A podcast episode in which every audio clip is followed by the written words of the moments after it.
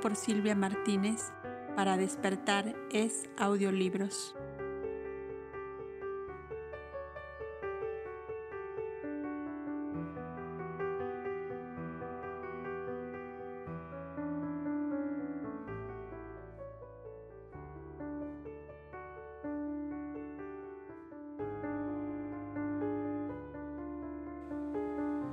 El torreón del patriarca. Ya se disponía el maestro a abandonar Damasco cuando llegó a la posada un mensajero pidiendo, pidiendo hablarle. Traíale un mensaje de su amo Abul Fed, hijo del patriarca árabe Bed Gamul, aquel anciano clarividente que en el huerto de las palmas ciñó a Yasua la cinta de oro con setenta rubíes con que se coronaban los patriarcas del desierto y al hacerlo había declarado públicamente en presencia de Hilderín y de sus tres mil guerreros que Yahshua de Nazaret era el Mesías anunciado por los profetas. Mi amo, mi amo Abul Fed, dijo el criado, pide al maestro que asista hoy a la segunda hora de la tarde a una reunión de su escuela donde necesitan escuchar sus palabras de sabiduría. Yahshua consultó el caso con Sebeo conocedor de todos los rincones de Damasco, y a la vez con los jóvenes árabes Ahmed y Osman. Los tres hablaron con el criado para solicitar informes sobre la mencionada escuela y sobre la persona de Abul Fed, a quien no conocían. De la información resultó que la escuela estaba a una milla de Damasco, casi llegando al lado Utaiba, al oriente de la ciudad, que el viejo patriarca Bed Gamul había muerto dos años antes y que su hijo Abul Fed retirado en su torreón del lago Utaiba, había tardado en enterarse de las felices noticias de la ciudad. Su padre, antes de morir, le había exigido palabra de buscar algún día a Yahshua de Nazaret, que tenía la cinta de los setenta rubíes, y consultar con él todo cuanto concernía a la enseñanza de la escuela, cuya finalidad era mantener la creencia de un Dios creador único, de que el alma humana no muere y que el amor a todos los seres como a sí mismo hace al hombre justo. Eran estos tres principios la base de la escuela de Beth Gamul que reclamaba la presencia del maestro. El mensajero añadió de parte de su amo que si era aceptada la invitación, él mismo vendría a buscarle con las cabalgaduras necesarias. El tío Jaime, que ya había descansado de las fatigas misioneras de los días anteriores, aceptó formar parte de la excursión juntamente con Sebeo, Osman y Ahmed. Poco después del mediodía entraban a las caballerizas de la posada cinco hermosos caballos retintos traídos por el mismo criado que vino esa madrugada con el mensaje. Antes de terminarse la primera hora de la tarde, se presentó Abul Fed ante el maestro llamándolo patriarca del desierto, mensajero del eterno creador y salvador de los hombres. Tú eres el hijo de Bed Gamul, el anciano patriarca que conocí al lado del Shefilderín. Yo soy Abul Fed, hijo de Bed Gamul, y por mandato suyo vengo a buscarte. Anoche soñé que me dijo, el profeta que deslumbra con cien maravillas a la ciudad de Damasco es el mismo al que yo ceñí la cinta de oro con setenta rubíes. Es patriarca, es nuestro patriarca del desierto y el ungido de Jehová. Vete a buscarle y que él marque a nuestra escuela los rumbos que ha de seguir si crees en este sueño, ven. Estoy a tus órdenes, vamos. Montaron los renegridos caballos y fueron a salir por la puerta del oriente para tomar el camino de los lagos. El panorama era bellísimo en aquel final de otoño, a la segunda hora de la tarde, en que centenares de jornaleros cargaban las últimas gavillas de trigo y centeno sobre numerosas tropillas de asnos para conducirlos luego a las eras, donde unos tornos de estilo muy sencillo y primitivo apartaban el cereal de la paja, que otros centenares de siervos se encargaban de encerrar en sacos y engavillar la paja. El paso del maestro, que fue pronto reconocido por los obreros del rastrojo, excitó de nuevo el entusiasmo de la plaza de Hiram. Cuánta alegría vio Yasua reflejada en aquellos rostros bronceados por el sol y sudorosos por el esfuerzo. Dios te guarde, profeta de Nazaret, era el clamor cien veces repetido por aquellos jornaleros en quienes había despertado una profunda gratitud hacia él. Que Él os bendiga, amigos, y haga fecundo vuestro trabajo. Les contestaba el maestro, agitando su pañuelo para que fuera percibido su saludo aún a larga distancia. Cuán fácil es hacer dichosos a los pueblos, cuya alma de niño se complace con unas migajas de amor y una lucecilla de esperanza. Decía el maestro, mirando aquella porción de hombres doblados sobre los campos, felices porque los poderosos señores se habían acercado a ellos con piedad y benevolencia. Jamás olvidarán los damasenos que pasaste por su tierra, profeta, decía Abulfed, pues no oí nunca decir a mi padre que en sus años hubiera visto nada semejante.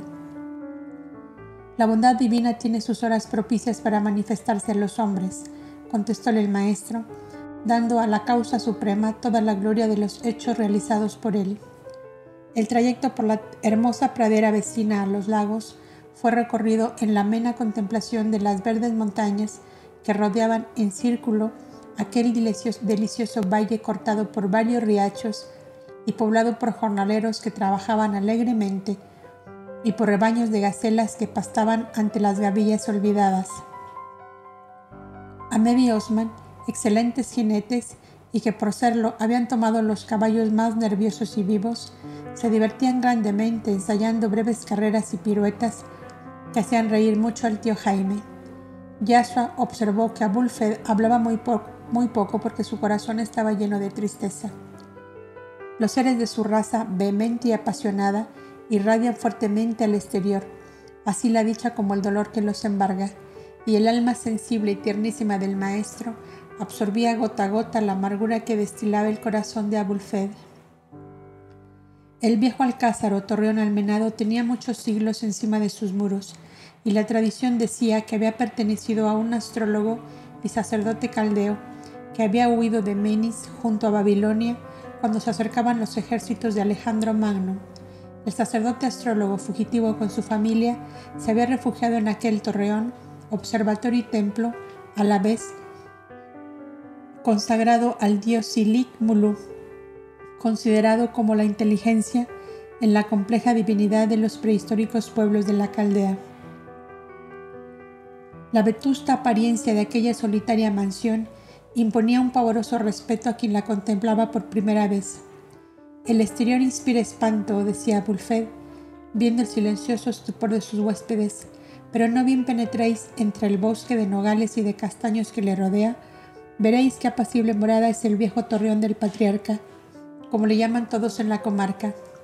¿Vive solo aquí? le preguntó el maestro al desmontarse.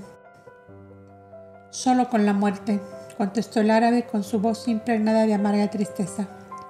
Pues, amigo mío, díjole Yashua, desde hoy en adelante deberás vivir con la vida vigorosa y fuerte propia del hijo de Bed Gamul, que llegó a la edad octogenaria sin claudicar de su ardua misión de guía de almas. Ya hablaremos, contestó simplemente el árabe, dando un largo silbido que hizo salir de sus rincones a un terceto de criados a los cuales se entregaron las cabalgaduras. Los nogales y castaños centenarios formaban un hermosísimo bosque que llegaba hasta la casa y en efecto hacía desaparecer la visión pavorosa del torreón que desde lejos se veía sobresalir de la espesa arboleda como la negra cabeza de un gigante coronada de garfios de piedra. Me has dicho que vives aquí solo con la muerte, dijo Yasuo al dueño de casa, y yo solo veo una exuberancia de vida. Oye, el gorjeo de millares de pájaros ocultos entre el ramaje formaba un admirable concierto que estació el alma del maestro, tan sensible a las bellezas de la madre naturaleza. Son alondras y ruiseñores, dijo el tío Jaime, y los hay en este bosque más que en toda nuestra Galilea, tan rica en pájaros cantores. Estamos en pleno Líbano, añadió el maestro. ¿Quién no conoce el gorjeo de los ruiseñores del Líbano? Y como si toda esta vida fuera poca cosa, Veo aquí garzas y gacelas domésticas que disfrutan de todas las bellezas de este magnífico huerto. Y te atreves a decir, Abulfed, que vives con la muerte. Los compañeros de aulas que fueron discípulos de mi padre, continuó el árabe, la mayoría viven en la ciudad, algunos están junto a los lagos y aquí en la ribera de Utaiba vive una mujer de edad madura que es profetisa y era también discípula de mi padre. Todos ellos vendrán a la caída de la tarde, por lo cual te digo, maestro, que tendrás a bien pasar aquí la noche si el regresar demasiado tarde puede causarte molestias. Todo consistirá en el trabajo que debamos realizar en conjunto, contestó el maestro. Un gran pórtico que nada tenía de artístico ni de bello, y sí mucho de sombrío, era la parte delantera del edificio. Las tres anchas gradas que debían subir mostraban su ancianidad en las resquebrajaduras de las losas del pavimento, igual que en las junturas de los bloques de piedra de las murallas crecían con abundancia los cenicientos musgos propios de las ruinas. Las glicinas y la hiedra daban un tono de suave poesía a la tétrica fortaleza. Antes de que llegue el ocaso que traerá consigo a los que esperamos, dijo a Bulfed, quiero enseñaros mi vieja morada y así cuando venga la noche estaréis ya familiarizados con ella. Vamos arriba y conoceréis desde lo alto del torreón la pintoresca región de los lagos. Y comenzaron a subir la ancha escalera de piedra que el tiempo había ennegrecido y gastado notablemente. Numerosas habitaciones solitarias en aquella planta del edificio le daban en verdad un aspecto de abandono y de tristeza que sobrecogía el alma.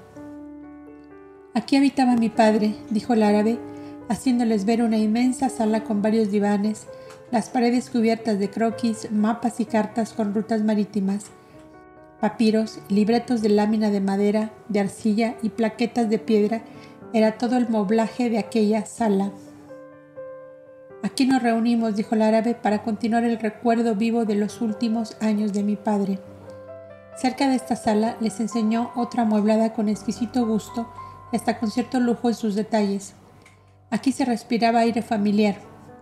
Un gran diván tapizado de color naranja, lleno de almohadones de seda y encajes con vaporosos cortinados de gasa celeste. Muy cerca al diván, una preciosa cuna sobre cuya blanca almohadilla una mano delicada había puesto un ramo de rosas té recientemente cortadas. Yasua contempló unos momentos desde la puerta aquella hermosa alcoba bañada por la dorada luz de la tarde. Ahora lo comprendo todo, Abulfed, amigo mío, díjole con infinita dulzura, apoyando la diestra sobre el hombro de aquel.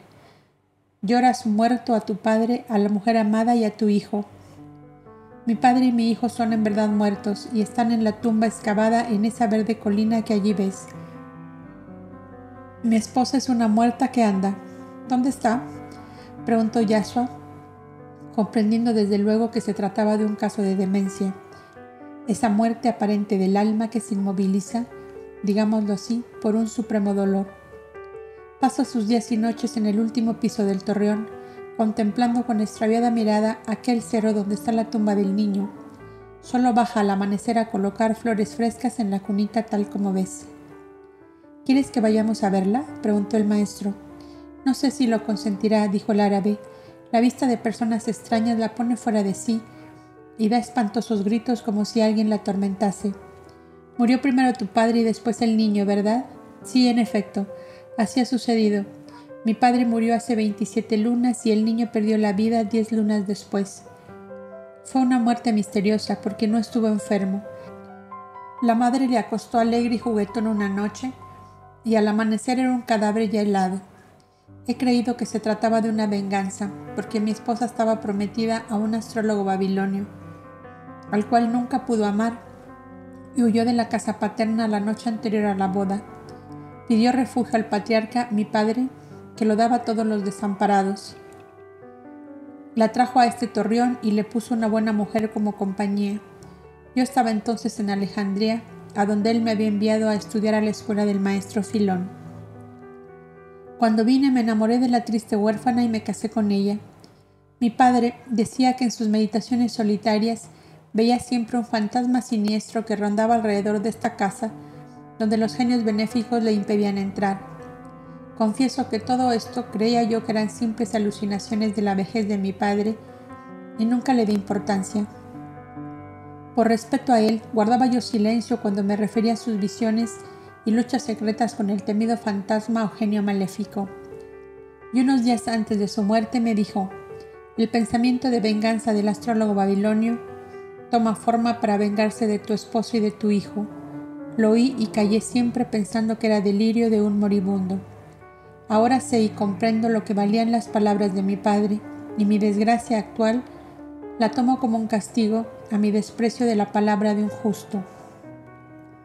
La lección ha sido en verdad muy dura, pero la bondad divina llena de amor los abismos que abre la incomprensión de los hombres. ¿Qué quieres decir con esto, profeta de Dios? preguntó lleno de esperanza el árabe. Quiero decir que la incomprensión tuya de las palabras de tu padre, que era un maestro en la ciencia de Dios y de las almas, es la que ha impedido que las fuerzas del bien atraídas por tu padre vencieran a las fuerzas del mal que rondaban alrededor de tu hogar, para destrozar tu dicha en satisfacción de una venganza. En la forma que tú has obrado, obra la mayoría de los humanos que solo aceptan como realidades lo que perciben sus sentidos físicos y niegan en absoluto la vida inmensa y las fuerzas formidables que actúan y viven y son más allá de la percepción de nuestros sentidos. Supongamos una colonia de ciegos de nacimiento. No, no, negarían en absoluto la existencia de la luz, de los astros, que en órbitas inmensas recorren la magnificencia de los espacios infinitos? El hombre terrestre es a veces como un ciego de nacimiento, hasta que la bondad divina, dueña de infinitos medios, y el dolor es uno de ellos, abre su espíritu a la verdad eterna que lo inunda por fin con su claridad y soberana. Hoy es tu hora, Abulfed, y con el favor de Dios y acaso la cooperación de tu Padre, genio tutelar de tu casa, aceptarás lo que hasta hoy habías rechazado. ¿Quieres conducirme a donde está tu esposa? Esa escalera nos llevará hasta la más alta cámara de la torre, le contestó el árabe. El tío Jaime Concebeo, Ahmed y Osman habían quedado en la gran sala aula que fue habitación del patriarca Bedgamul. Yasua les llamó según acostumbraba siempre, asociando sus trabajos espirituales a los que le rodeaban cuando les había preparado para ello. El tío Jaime y Sebeo eran esenios adelantados, y los dos jóvenes árabes procedían de la escuela de Melchor.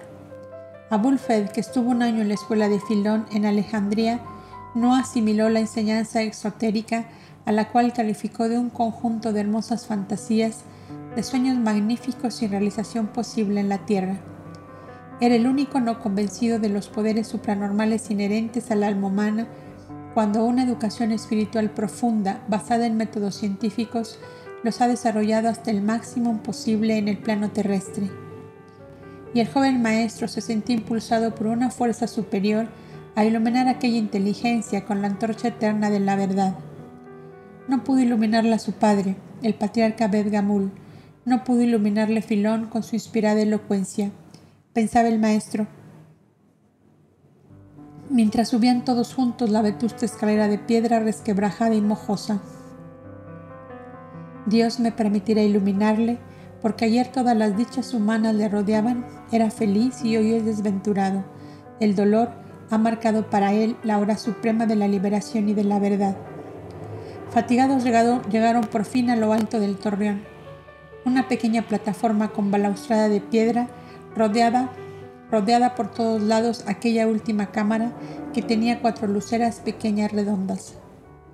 Abulfed indicó una de aquellas aberturas, la que daba hacia el norte donde se veía el cerro más inmediato. Yasua se acercó y vio la faz pálida y enflaquecida de una mujer joven y que sería bella estando en pleno vigor y salud. Sus ojos grandes y oscuros con un brillo extraño estaban inmóviles, fijos, abismados mirando al cerro cercano. A primera vista se comprendía el doloroso estado de desequilibrio mental que padecía. En breves palabras explicó el maestro a sus compañeros la forma de cooperación mental que reclamaba de ellos. Si pudieran estos, dijo al dueño de casa, entrar y sentarse en completa quietud en un sitio cercano, yo obraría con más libertad sobre la enferma. Hay en esta cámara un compartimiento que era observatorio astronómico del antiguo propietario Verosio, donde ocultaba, a lo que parece, sus secretos de alquimista. Está separado por una mampara de cedro. Y acto seguido abrió cuidadosamente, sin hacer ruido, una pequeña puerta en el muro opuesto a donde estaba asomada la enferma. Sentaos aquí, les dijo el maestro, y pensad en que la divina sabiduría ilumine esa mente oscurecida y que el amor eterno la inunde de consuelo y de esperanza. Vamos, dijo al árabe, vamos junto a la enferma. Su rostro pálido y la mirada fija parecían en la inmovilidad completa. Berisa, dijo Abulfed, ¿me recibes? Vengo a hacerte la visita acostumbrada. La mujer, sin retirar su rostro de la lucera, extendió el brazo y abrió una puerta que tenía al lado. Abulfed entró y se volvió para hacer entrar al maestro, pero no lo vio más. En el sitio en que estuvo junto a él, solo percibió una dorada claridad como si un rayo de sol de ocaso cayera suavemente.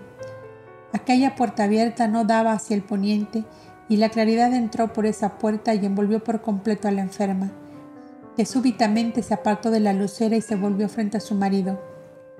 Traes una lámpara para alumbrar mis tinieblas, dijo la mujer con una dulzura triste y tranquila. La estupefacción de Abulfed no le permitía pronunciar palabra y un solo pensamiento estaba fijo en su mente. ¿Qué se hizo del profeta? ¿Desapareció? ¿Se hizo invisible? ¿Se convirtió en esa dorada claridad que iluminaba la cámara y envolvía a la enferma? Observó que la faz de la demente adquirió una extraña placidez próxima a la sonrisa. Abulfed dijo de pronto, oigo la voz de un arcángel del Señor que me promete devolverme al niño vivo, hermoso como él era. ¿Será posible? ¿Será posible? Le veo venir a mis brazos, oh querubín mío. Y los brazos de Berisa abrazaron en el vacío una visión que solo ella percibía. Sus pies vacilaron e iba a caer desmayada, pero Abulfed la sostuvo en sus robustos brazos y en ellos se quedó como muerta. La hermosa claridad que era como una nube de gasas de oro se desvaneció de pronto, y quedó la persona del maestro que le decía, Pronto, llévala al lecho para que tenga un largo reposo. Bajaron toda la escalera conduciendo a la enferma que había caído en un profundo letargo. Abulfed recostó a su esposa en el gran diván tapizado color naranja y encortinado celeste que ya conoce el lector, y se volvió a Yahshua con la ansiedad pintada en el semblante. Profeta de Dios, le dijo, tenías que ser tú el que abriera mis ojos a la luz. ¿Eres un Dios encarnado o un ángel del séptimo cielo, como esos que decía ver mi Padre, al cual, perdóneme Dios, y Él, nunca pude creer? Soy el mensajero del Dios amor y cumplo mi cometido de la mejor manera posible en la abrumadora pesadez de esta tierra, le contestó el maestro, porque has visto, has creído en el poder divino, amigo mío. Añadió Yasua con tristeza. Bienaventurados y felices son los que nada vieron con sus ojos, pero sintieron a Dios en su corazón. Abulfed cayó de rodillas y dobló su frente hacia la tierra hasta sentir el frío de las losas del pavimento. Cuando se incorporó, su rostro estaba surcado de lágrimas que no procuró ocultar. Y sin ponerse de pie dijo al maestro, Profeta de Dios, alcánzame del Señor su perdón y el perdón de mi Padre al cual debo haber atormentado mucho con mi dureza de corazón. El maestro sonriente le tendió sus manos para levantarlo mientras le decía, Dios perdona siempre, y tu Padre que conoce a Dios te perdona también. Ahora manda retirar esa cuna inmediatamente y que no aparezca rastro alguno de que tuvisteis un hijo, que desaparezca del cerro todo vestigio de la sepultura del niño. Ella dormirá dos días y dos noches, al amanecer del día tercero se despertará y tú la rodearás de todo aquello que le complacía cuando estabas recién casados. Ella debe creer que la boda se ha efectuado recientemente, que tu padre está en uno de sus largos viajes por el, otro extremo de Arabia. ¿Me comprendes? Es necesaria esta simulación hasta que transcurra el tiempo necesario para que ella sea madre por segunda vez, con lo cual quedará completamente curada. ¿Vive aún la mujer que tu padre le puso como compañía? Vive en la planta baja de la torre con las demás criadas que Berisa despidió y no permitió que se le acercasen más, contestó el árabe. Bien está, instruyelas de todo esto y que hagan con la enferma como si nada hubiera pasado. Si algún recuerdo le viniera a veces, tratad entre todos que ella crea que fue acometida de una maligna fiebre que le producía alucinaciones y delirios así que sienta los síntomas de una nueva maternidad, olvidará por completo el pasado. Profeta, ¿Con qué puedo pagar lo que has hecho conmigo? preguntó Abulfed, tomando con indecible amor una mano del maestro. Con tu fe en el poder divino y con tu firme adhesión futura a la doctrina que siembro sobre la tierra, le contestó. Os lo juro, profeta, por la luz de Dios que me alumbra. Si así lo cumples, en un día que tardará cinco centurias, te oirás llamar en toda la Arabia con el nombre que hoy me das a mí, profeta de Dios. Cuando el sol se ocultó, tras de las colinas que formaban amplios anfiteatros al valle del Torreón, Abulfed llevó a sus huéspedes al gran cenáculo donde le servirían la cena.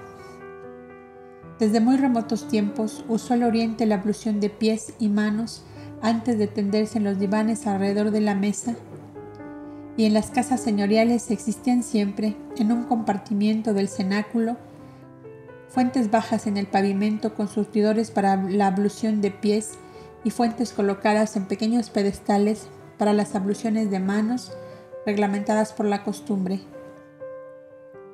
Todos los antiguos pueblos adoradores del Dios invisible y único rodeaban el acto de la comida de una especie de respetuosa devoción, tal como si fuera un ritual sagrado. De ahí venía sin duda la costumbre de bendecir el pan y el vino al sentarse a la mesa, de lo cual han surgido posteriormente dogmas y misterios con carácter de rigurosos mandatos de Dios mismo. Y el maestro, como buen oriental, estuvo siempre a tono con las sanas costumbres que encontró en el país de su nacimiento. Peces y patos de nuestro lago Taiba es lo que os presento en mi mesa, decía Bulfed, sentándose al lado del maestro, mientras los demás elegían cada cual el sitio que le agradaba.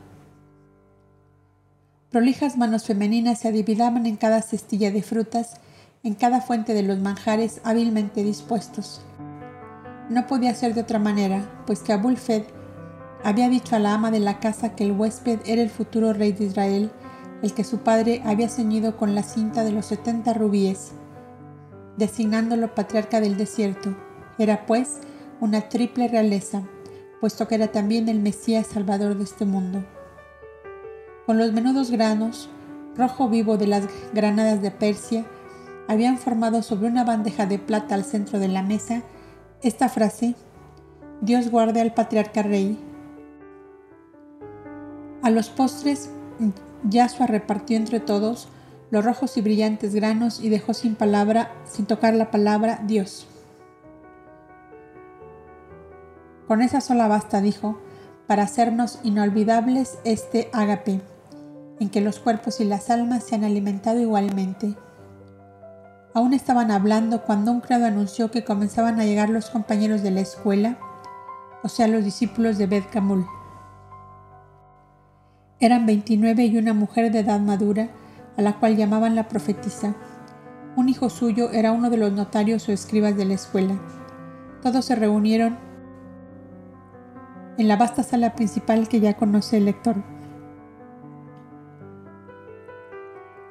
A Yasua le designaron el gran sitial de madera de olivo del patriarca y que según la tradición centenaria que se conserva de aquel torreón y de la mayor parte de su mobiliario, había servido para el reposo de varios patriarcas del desierto anteriores a Bed Gamul y aún al mismo sacerdote babilonio Verosio, que tres siglos antes se había refugiado en el torreón, fugitivo de Alejandro. Encima del sitial en que se sentó el maestro, se veía un grabado en letras de ébano sobre mármol blanco que decía, Gloria a Silik Mulum, inteligencia divina. Los sabios y sacerdotes de la antigua Caldea formaron la parte más oculta y profunda de sus creencias, de una reverente adoración a las tres más grandes potencias o facultades que ellos encontraban en la causa suprema, la inteligencia que gobierna y dirige, la energía que impulsa y el amor creador y vivificador y Silum era para los antiguos caldeos la inteligencia divina. El viejo patriarca no había tocado aquella inscripción, pues aunque él era árabe y no caldeo, siguió el prudente consejo de la más antigua sabiduría copda. Lo que es bueno y justo debe ser amado donde quiera que se le encuentre y venga de donde venga. Cuando compró el torreón averiguó qué significaba aquel nombre Silik Mulu y cuando supo que la antiquísima creencia caldea llamaba así a la inteligencia divina, a la cual rendía culto especial, se dijo para sí mismo, también yo rindo culto a la inteligencia divina. Dejemos pues a Siligmulú donde está. Toda esta explicación la leyó el notario en uno de los viejos libros de las crónicas que había dejado el patriarca. Cuando se hizo el silencio y todos esperaban la palabra del nuevo patriarca del desierto, la profetisa cayó en hipnosis dominada por la inspiración de Bed Gamul, fundador de la escuela, que dirigió hermosas palabras al joven maestro, anunciándole la traición de la Judea con Jerusalén a la cabeza y la fidelidad de Damasco y de las inteligencias más adelantadas de Arabia durante toda esa vida y en los siglos futuros. Ninguna fuerza humana, dijo la voz de la profetisa inspirada, arrancará a los hijos de nuestra Arabia tu sepulcro de mártir. La ceguera humana, la ignorancia y el fanatismo, añadió la profetisa, obediente a la inteligencia de Bedgamul, que la posesionaba en ese instante, encenderá guerras que desangrarán a la humanidad durante siglos por la posesión de tu grandeza de Hijo de Dios, por el predominio en los lugares que pisó tu pie, por tu nombre de ungido, por tu ley, que cada cual entenderá según su conveniencia, sin acertar a pensar ni un momento siquiera que como Hijo de Dios eres posesión de todos los espíritus encarnados en esta tierra, que como Mesías eres instructor de toda la humanidad, que como emanación de la inteligencia divina no tienes preferencia por ninguna raza, por ningún país, por ningún pueblo, y que para ti todos los hombres son hermanos, engendrados por el eterno amor, de cuyo seno nace todo cuanto vive en el universo. Hijo de Dios, yo, Bed Gamul, patriarca del desierto, te digo, Cercano está el día de tu glorioso triunfo como Salvador del mundo. Hijo de Dios, acuérdate de mí cuando entres en la gloria de tu reino. La voz de la profetisa se esfumó en el religioso silencio de aquel plácido anochecer en que hasta los pájaros del bosque de nogales y de castaños habían callado y en el más ligero rumor interrumpía la quietud reinante en el torreón del patriarca. La sensibilidad del joven maestro, intensificada por su vocación al infinito, percibió claramente lo que esperaban de él los discípulos de Bedgamul, inteligencias regularmente cultivadas en el conocimiento de Dios, del universo y de las almas, y les habló a tono con la percepción que tuvo de sus deseos íntimos. Gloria a Dios, soberano y eterno en la infinita inmensidad, y paz en la tierra a los hombres que buscan la verdad y la justicia. De entre la bruma de pasadas edades surge en este instante por justicia de la ley divina un día de la vida terrestre de Moisés en que a Elohim su guía le llevó a las grutas del monte Joreb para colmar sus ansias inmensas de rasgar los velos que ocultaban a los hombres de aquella generación los comienzos de este globo terrestre, dado a ellos por habitación en los inescrutables arcanos de la divinidad. Y cual si las zarzas de la montaña ardieran en llamaradas, vio levantarse entre el vívido resplendor, entre el vívido resplandor, una diminuta nubecilla blanca que subía más y más en el azulado horizonte, y luego, como aérea nave, majestuosa, de flotantes velas desplegadas, bogando en la inmensidad hasta llegar a convertirse en una gigantesca nebulosa. Vio luego desprenderse de ella grandes jirones, como si una mano de mago hubiera soltado al viento los blancos velos en que ocultaba Isis los misterios de la creación, según el hermético ocultismo de los sabios de Egipto. Vio que la furia de vertiginoso remolino sobre sí mismos producían corrientes magnéticas formidables y fuerzas de atracción imposibles de definir. Les vio doblarse en llameantes espirales hasta formar globos que parecían seguirse y a la vez huir unos de los otros, condensados cada vez más y más como si una explosión de luz, de colores y de fuego, y entre un torbellino de descargas eléctricas, se hubiera rasgado el inconmensurable abismo. Desfiló en breves horas la obra de inmensas edades y la visión de la montaña de Joreb enseñó a Moisés lo que no le hubiera sido dado entrever en muchos años de cavilación. La formidable atracción arrebató de los vecinos sistemas planetarios globos de evolución más avanzada, y entre ellos la esplendorosa Venus, que tan de cerca vino a hermanarse con esta Tierra, que acababa de, que acababa de surgir de la radiante energía del eterno pensamiento.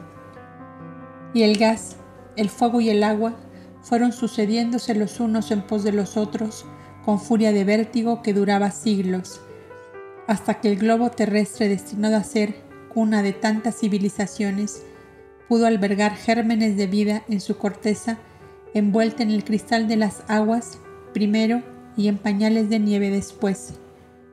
Desde la cumbre del Joreb contempló el vidente en las páginas imborrables de la luz eterna los pasos primeros de la vida y su inaudito esfuerzo por manifestarse en las múltiples formas que conocemos y que no conocemos aún.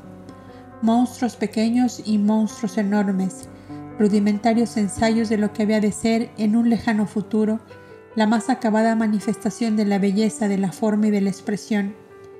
Comenzaron a arrastrarse pesadamente como si fueran conscientes de que una enormidad de siglos les contemplarían en tal espantosa manifestación de vida. Y los seres del más remoto pasado y del más avanzado porvenir desfilaron ante el alma estática del vidente de la montaña de Joreb,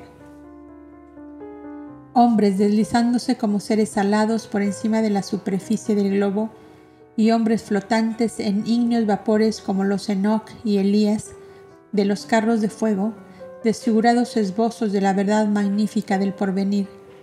Todo ese largo peregrinaje de la evolución humana arrancó de la pluma de Moisés aquel canto que transformado por la incomprensión y la ignorancia se tornó legendario y al cual conocemos hoy con el nombre de Génesis, canto que he querido desglosar para vosotros del vasto archivo de la luz increada y eterna. Y he aquí que de la evolución de esferas y de sistemas, de mundos y de nebulosas, he llegado en mi confidencia de hoy al desenvolvimiento ascendente de las mentalidades para deciros a vosotros, discípulos de Bedgamul, admiradores de Moisés, vislumbrados y presentidos, acaso por él en la montaña de Joreb, como artífices del pensamiento, por el cual podéis llegar a ser genios, creadores de la belleza y del bien, o genios maléficos, sembradores de dolor y del crimen en medio de la humanidad. Inteligencias creadoras seréis, si con la onda luminosa de vuestro pensamiento de amor acertáis a recoger de los inmensos planos de fuerzas vivas que esperan el impulso de vuestro mandato mental, los que han de convertirse como hadas benéficas de suaves efluvios, niños alados como acariciante frescura de pétalos, querubes de paz, mensajeros tiernos de piedad y de amor, con que formaréis el nimbo de protección para vuestros seres amados, para vuestros pueblos y países, para toda la humanidad. Discípulos de Bedgamul, hombres conscientes de la fuerza poderosa del pensamiento, tomad vuestro puesto entre los genios creadores del bien y de la justicia, de la paz y del amor entre los hombres, en contraposición a los genios del mal, creadores también para su desgracia, de las tenebrosas entidades que obstaculizan y tuercen los caminos de los hombres. Almas electas que me escucháis, conocedores de la potencia que puso el eterno Creador a vuestra disposición, en las estupendas fuerzas mentales que podéis desarrollar a voluntad. ¿Por qué no ser genios del bien y del amor para poblar el horizonte de vuestros seres afines con los niños alados de la pureza y la ternura que siembran desde el espacio azul las perlas musicales de todas las sanas alegrías y ahuyentan las tristezas de la vida, de las dulces hadas sutiles que siembran en los corazones la ilusión, el optimismo y la esperanza, y que refrescan como una llovizna de bálsamo las almas agotadas y secas antes de haber llegado a vivir la vida verdadera?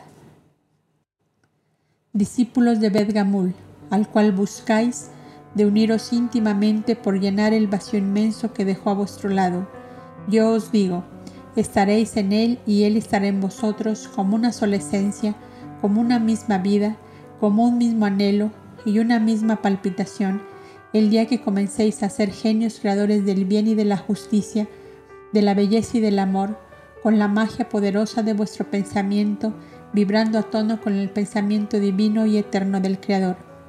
Almas creadoras de la paz, del amor y de la justicia. Cantemos unidos al concierto de las puras y sublimes inteligencias que después de haber conducido humanidades a la verdad y a la luz, se han unificado con la claridad eterna como una resonancia de este himno inmortal. Gloria a Dios en la inmensidad de los cielos infinitos y paz en la tierra a los seres de buena voluntad.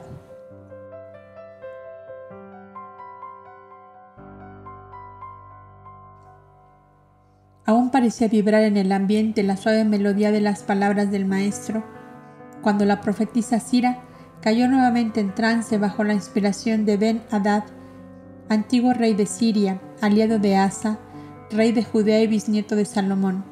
En su época, Ben Hadad, siguiendo la buena inspiración del profeta judío Azarías, había dotado a Damasco, donde residía habitualmente, de una escuela de divina sabiduría para la cual trajo maestros de las escuelas de Persia, de la India y de los solitarios del Monte Carmelo, cuya fama de alta sabiduría era muy respetada en toda la Siria. Este ligero esbozo biográfico hará conocer al lector la personalidad de Benadad, antiguo rey damasceno, cuya inspiración hizo hablar a Sira la profetisa cuando Yahshua terminaba su alocución y habló así por la eterna voluntad del poderoso Señor de todos los mundos y de todas las inteligencias que los habitan, Ben Hadad, siervo suyo, rey de Siria hace siete y media centurias, cumplo el mandato del Señor entre los genios guardianes de la amada ciudad de Damasco, que sobrevive aún en medio de las marejadas formidables de las vicisitudes humanas, que arrasó con muchas de sus gloriosas hermanas de Siria, de Mesopotamia y de Caldea desde Moab hasta el Mediterráneo y desde el Nilo hasta el Éufrates, soplan ya los vientos de la redención humana, traída en germen como divina simiente por el Mesías Salvador de los hombres en esta hora de la vida milenaria de la humanidad, sobre el globo terrestre, regado ya muchas veces con el llanto de los justos y la sangre de los mártires. Ay de vosotros, discípulos de la escuela de Bet Gamul, si habiendo tenido la luz divina, en vuestra aula venerada, la dejáis apagar bajo las cenizas heladas de la indiferencia, de la incomprensión y del olvido. No tenemos derecho a pedir ni esperar que el eterno dueño de todo bien prodigue sus dones divinos cuando y como lo quiere nuestra mudable voluntad. Cuando las vertientes del Líbano derraman su agua clara en nuestros ríos, se desbordan nuestros lagos. El buen hortelano abre acequias y acueductos para que sus campos beban hasta la saciedad y sus huertos y jardines florezcan y fructifiquen. Hortelanos sois de los huertos y jardines damasenos, donde os colocó la divina voluntad para la gran siembra iniciada por el hombre luz, que trae en persona y por última vez la esencia misma del amor, del bien y de la justicia divina, que encarna y representa ante la criatura inteligente de este planeta. ¿Qué hacéis? ¿Qué haréis? ¿Cuál será vuestra acción? ¿Cuál vuestra obra? Continuar lo que él ha empezado en Damasco. La educación del pueblo en los elevados pensamientos de bien y de justicia, de tolerancia y de amor, la anulación del odio bajo cualquier aspecto que él se presente, la misericordia con los desvalidos, desamparados y huérfanos, en tal forma que se haga carne en los corazones la frase lapidaria con que termina la eterna ley de Moisés. Ama a Dios sobre todas las cosas y a tu prójimo como a ti mismo.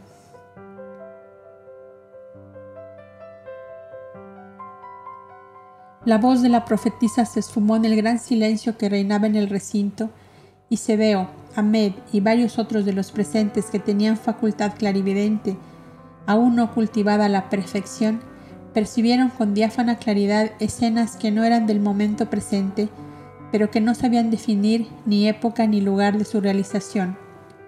Los notarios escribieron estas clarividencias que coincidían unas con otras, por lo cual podía comprobarse que eran visiones premonitorias cuyo cumplimiento se, realizaría en tiempo más o menos cercano.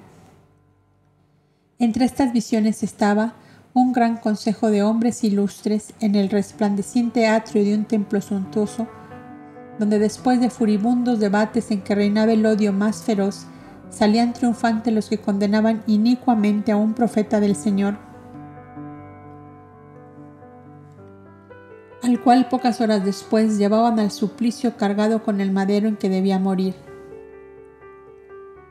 Otra visión representaba un huerto de viejos olivos, donde la trepadora vid enredada, enredaba sus ramas llenas aún de retardados pámpanos, y en la negrura de la noche un rayo de luz de luna que rompía las tinieblas caía tembloroso sobre la blanca faz de un hombre que de rodillas oraba al Señor. Un pelotón de hombres armados penetraban cautelosamente. Un Galileo rubio de manto rojo avanzaba temblando y su índice como un estilete sangriento señalaba al santo en oración. Los esbirros caían brutalmente sobre él, le, le maniataban y la visión se sumaba en las tinieblas. La tercera visión esbozaba Cira, la profetisa, en una blanca ciudad de mármol, pórfido y jaspe, con varios de los discípulos de Bedgamul allí presentes. Era la reina y ellos eran los ministros consejeros. Era madre de su pueblo que vivía feliz en torno suyo. Numerosos guerreros con brillantes águilas, lanzas, cascos y escudos cercaban a la blanca ciudad donde entraban a sangre y fuego, dejando nada más que cadáveres entre humeantes escombros. La reina, arrastrando su púrpura real, huía con sus ministros al arrabal llamado de los santos, donde una agrupación de hombres y mujeres denominados nazarenos se dedicaban a socorrer a los enfermos, ancianos y huérfanos desamparados. Las tres visiones quedaron escritas en las crónicas de la escuela a la espera de que los hechos vinieran a descifrarlas. Para ti, lector amigo, que me vienes siguiendo desde tiempo, y página tras página en este sendero iluminado por el amor heroico del Cristo, las descifro yo. Después que ellas fueron fielmente realizadas, las dos primeras se referían a la condena del ungido de Dios por los sacerdotes y doctores del templo de Jerusalén. La otra, la prisión inmediata del reo condenado a muerte sin oírlo y entregado por uno de sus discípulos en el huerto de los olivos. La tercera aludía a la toma de la floreciente y fastuosa ciudad de Palmira por el emperador Aureliano, donde la reina Zenobia, practicando la ley, ama tu prójimo como a ti mismo, había hecho feliz a su pueblo que depositaba ofrendas florales, florales y humo de incienso a un efigie del profeta Nazareno que ella había mandado esculpir en mármol y colocar en el templo del sol. Las dos primeras visiones se realizaron cuatro años después, la última se realizó también, pero después de, de dos largos siglos y medio.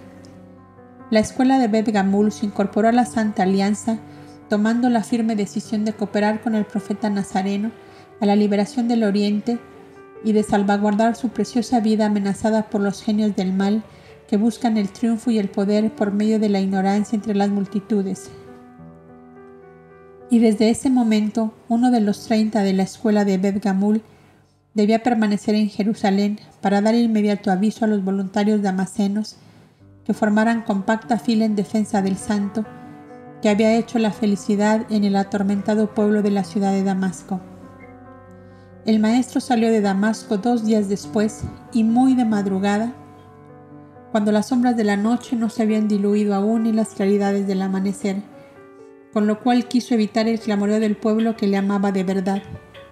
Salió su persona humana de la hermosa ciudad arabeña, pero no sin antes completar su obra de paz y de amor entre todos, dejando recomendados al enarca y a los magnates damasenos, a los discípulos de Bedgamul como discípulos suyos propios, encargados de mantener la tranquilidad entre amos y jornaleros y de resolver amistosamente las cuestiones que pudieran sobrevenir en adelante.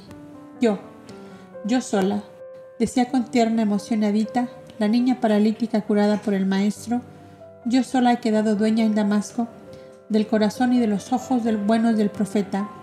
¿Quién me los podrá quitar? Y el alma de aquella criatura inmensamente más grande que su pequeño cuerpo de diez años fue un asombro para todos, pues tuvo ideas y resoluciones inesperadas en una criatura de, su edad.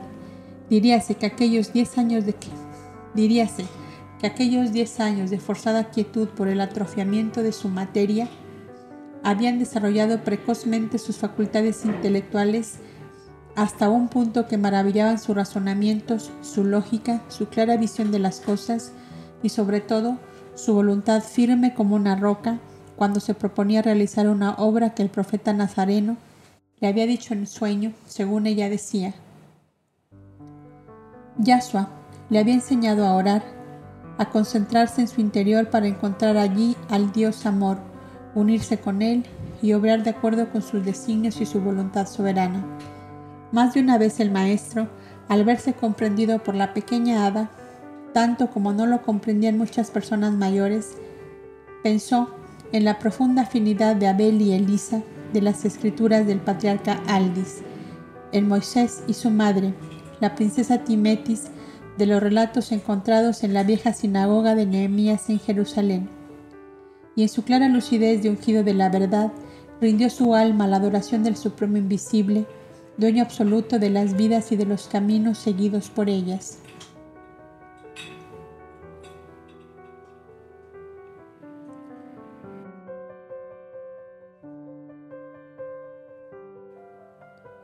En la ciudad de Tiro, nuestros viajeros se dirigieron nuevamente al Monte Hermón, donde el maestro hizo sacar copias en lengua árabe de todas las escrituras que juzgó de utilidad para la escuela de Bet Gamul en Damasco, de la cual esperaba ver surgir en el futuro una civilización nueva entre aquella vigorosa raza árabe, cuyo remoto origen le llevaba a recordar a su fundador, el gran Beni Abad, el caudillo cobda de la prehistoria, y a la incomparable Surima, la heroica enamorada de Abel, que hizo de su amor pasional profundo un culto al ideal sustentado por el hombre luz. Con el tío Jaime y Sebeo siguió su viaje a Tiro, el importante puerto fenicio. Ahmed y Osma quedaron en Damasco a la espera de que saliera la primera caravana de los mercaderes de Simónides para regresar con ellos a Jerusalén. En Tiro, Sarepta y Sidón, los terapeutas y la Santa Alianza habían realizado trabajos de unificación y de mejoramiento de jornaleros y esclavos. En Tiro sobre todo, podía ya considerarse el maestro entre los suyos, pues allí tenía el buen Simónides uno de sus grandes almacenes depósitos de las mercancías venidas de los países del norte del Mediterráneo. No tardó pues en saber a su llegada a aquella ciudad puerto que allí tenía preparado un buen hospedaje tras de los enormes fardos que formaban montañas tenía la Santa Alianza su recinto de reuniones, igualmente disimulado para los que no pertenecían a ella, que lo estaba en Jerusalén y en todas las ciudades y pueblos donde llegaba la vigilancia de los procuradores romanos, de los agentes herodianos y de los fanáticos fariseos, tan severamente celosos hasta del vuelo de un insecto que a su juicio transgrediera la más pequeña ordenanza de la ley. Pero Simónides, que era un lince en materia de persecuciones, porque desde su juventud las había sufrido en carne propia, no fácilmente se dejaba sorprender por ninguna de las tres fuerzas contrarias de que se veían amenazados los israelitas amantes de la paz, la verdad y la justicia, el invasor romano, los hijos de Herodes el Grande y el clero de Jerusalén. El recinto de la Santa Alianza era el subsuelo de los depósitos decorados y amueblado como Simónides sabía hacerlo sin que faltara un detalle. Estos almacenes estaban ubicados en la parte antigua de la ciudad que, como lo dijimos en otra oportunidad, había sido construida en una isla de roca cercana a la costa, que posteriormente fue unida al continente por un enorme puente de piedra, por encima del cual podían pasar tres carros a la vez. Allí estaba aquel torreón de Melkart, utilizado por los terapeutas para refugio de sus enfermos y ancianos desamparados.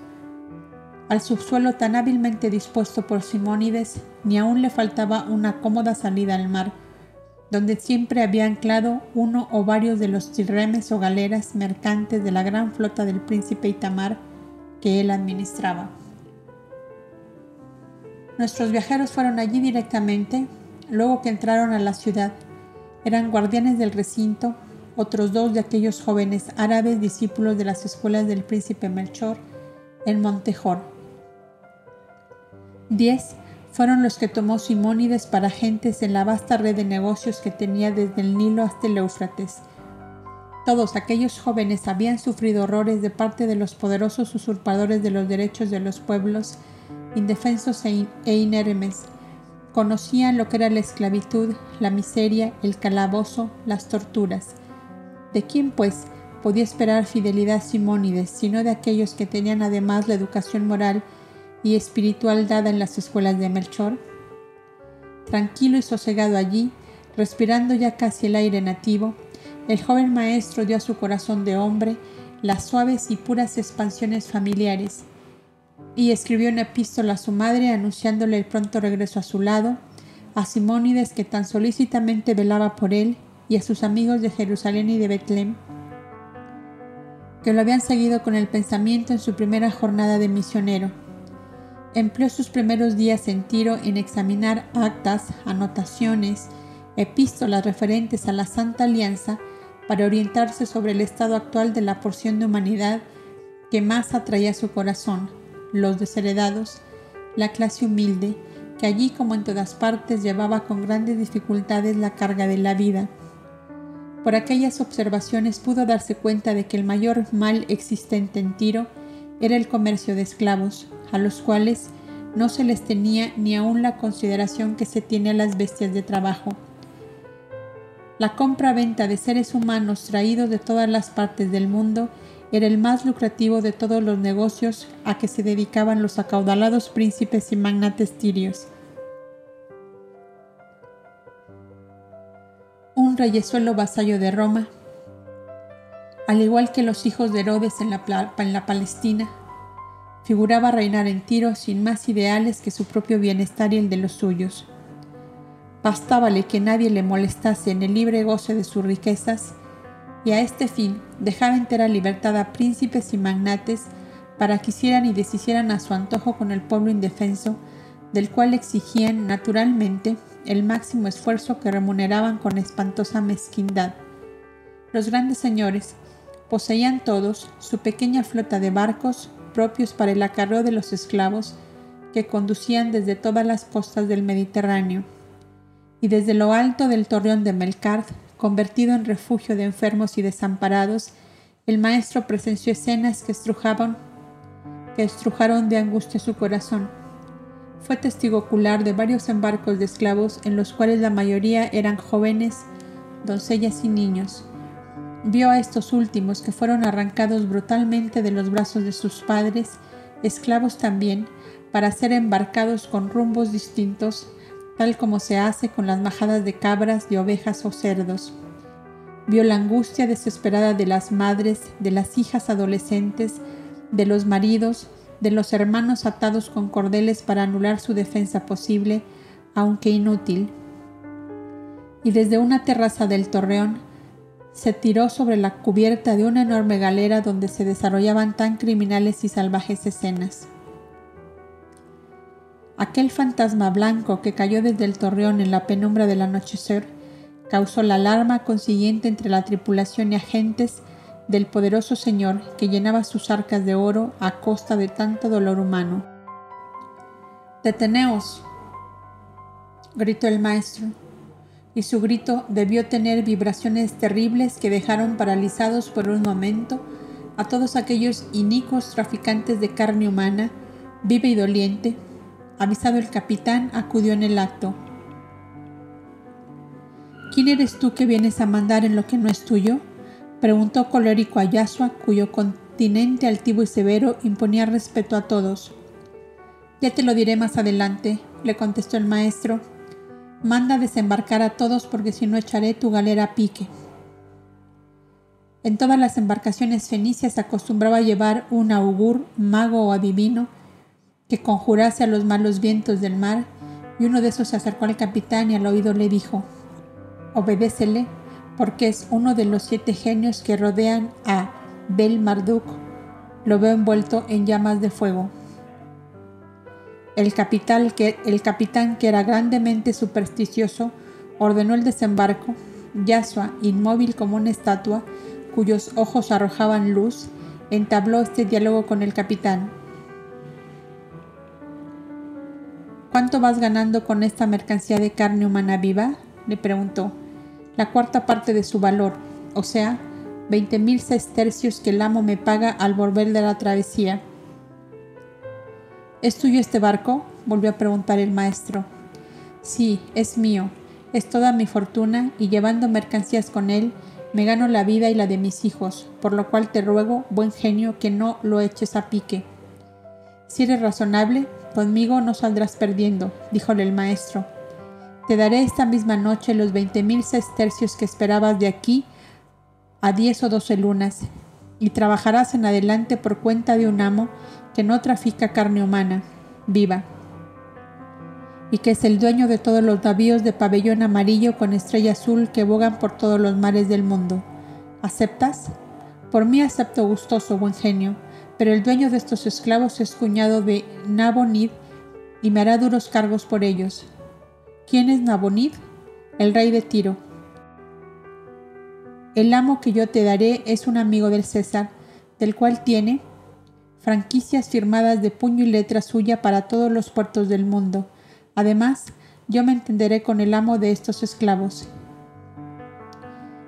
Bien, haré lo que mandes, oh buen genio mensajero de Marduk. ¿Cómo podría resistirte? Manda a tu tripulación que quede en paz a la espera de tus órdenes y tú sígueme con todos estos esclavos. La noche cerraba ya, y una espesa niebla cubría la selva de mástiles, barcos y velas que poblaban la hermosa ensenada del puerto de Tiro. El capitán y los 160 esclavos siguieron a Yasua hasta los almacenes depósitos que ya conoce el lector. Todos entraron allí,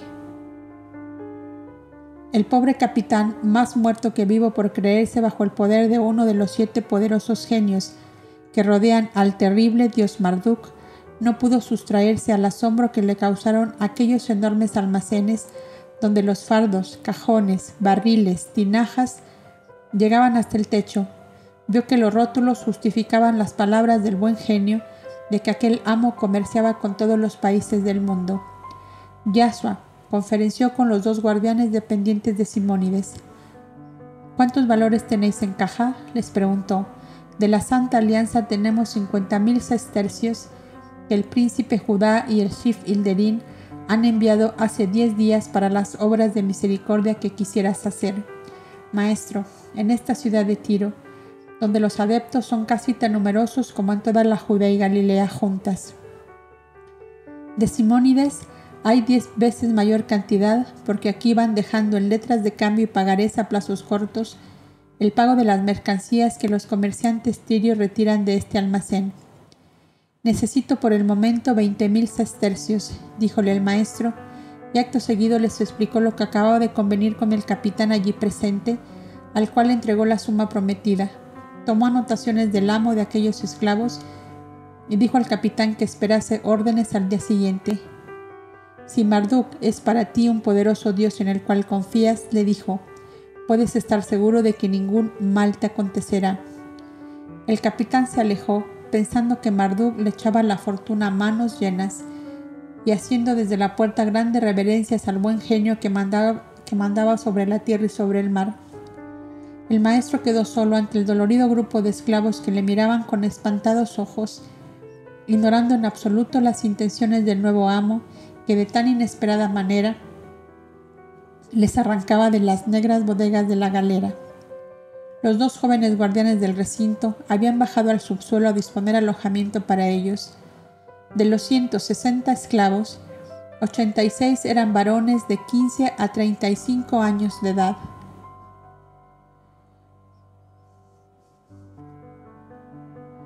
Presentaban el cuerpo desnudo, con solo un retazo de burda tela sujeta a la cintura y que no llegaba a las rodillas.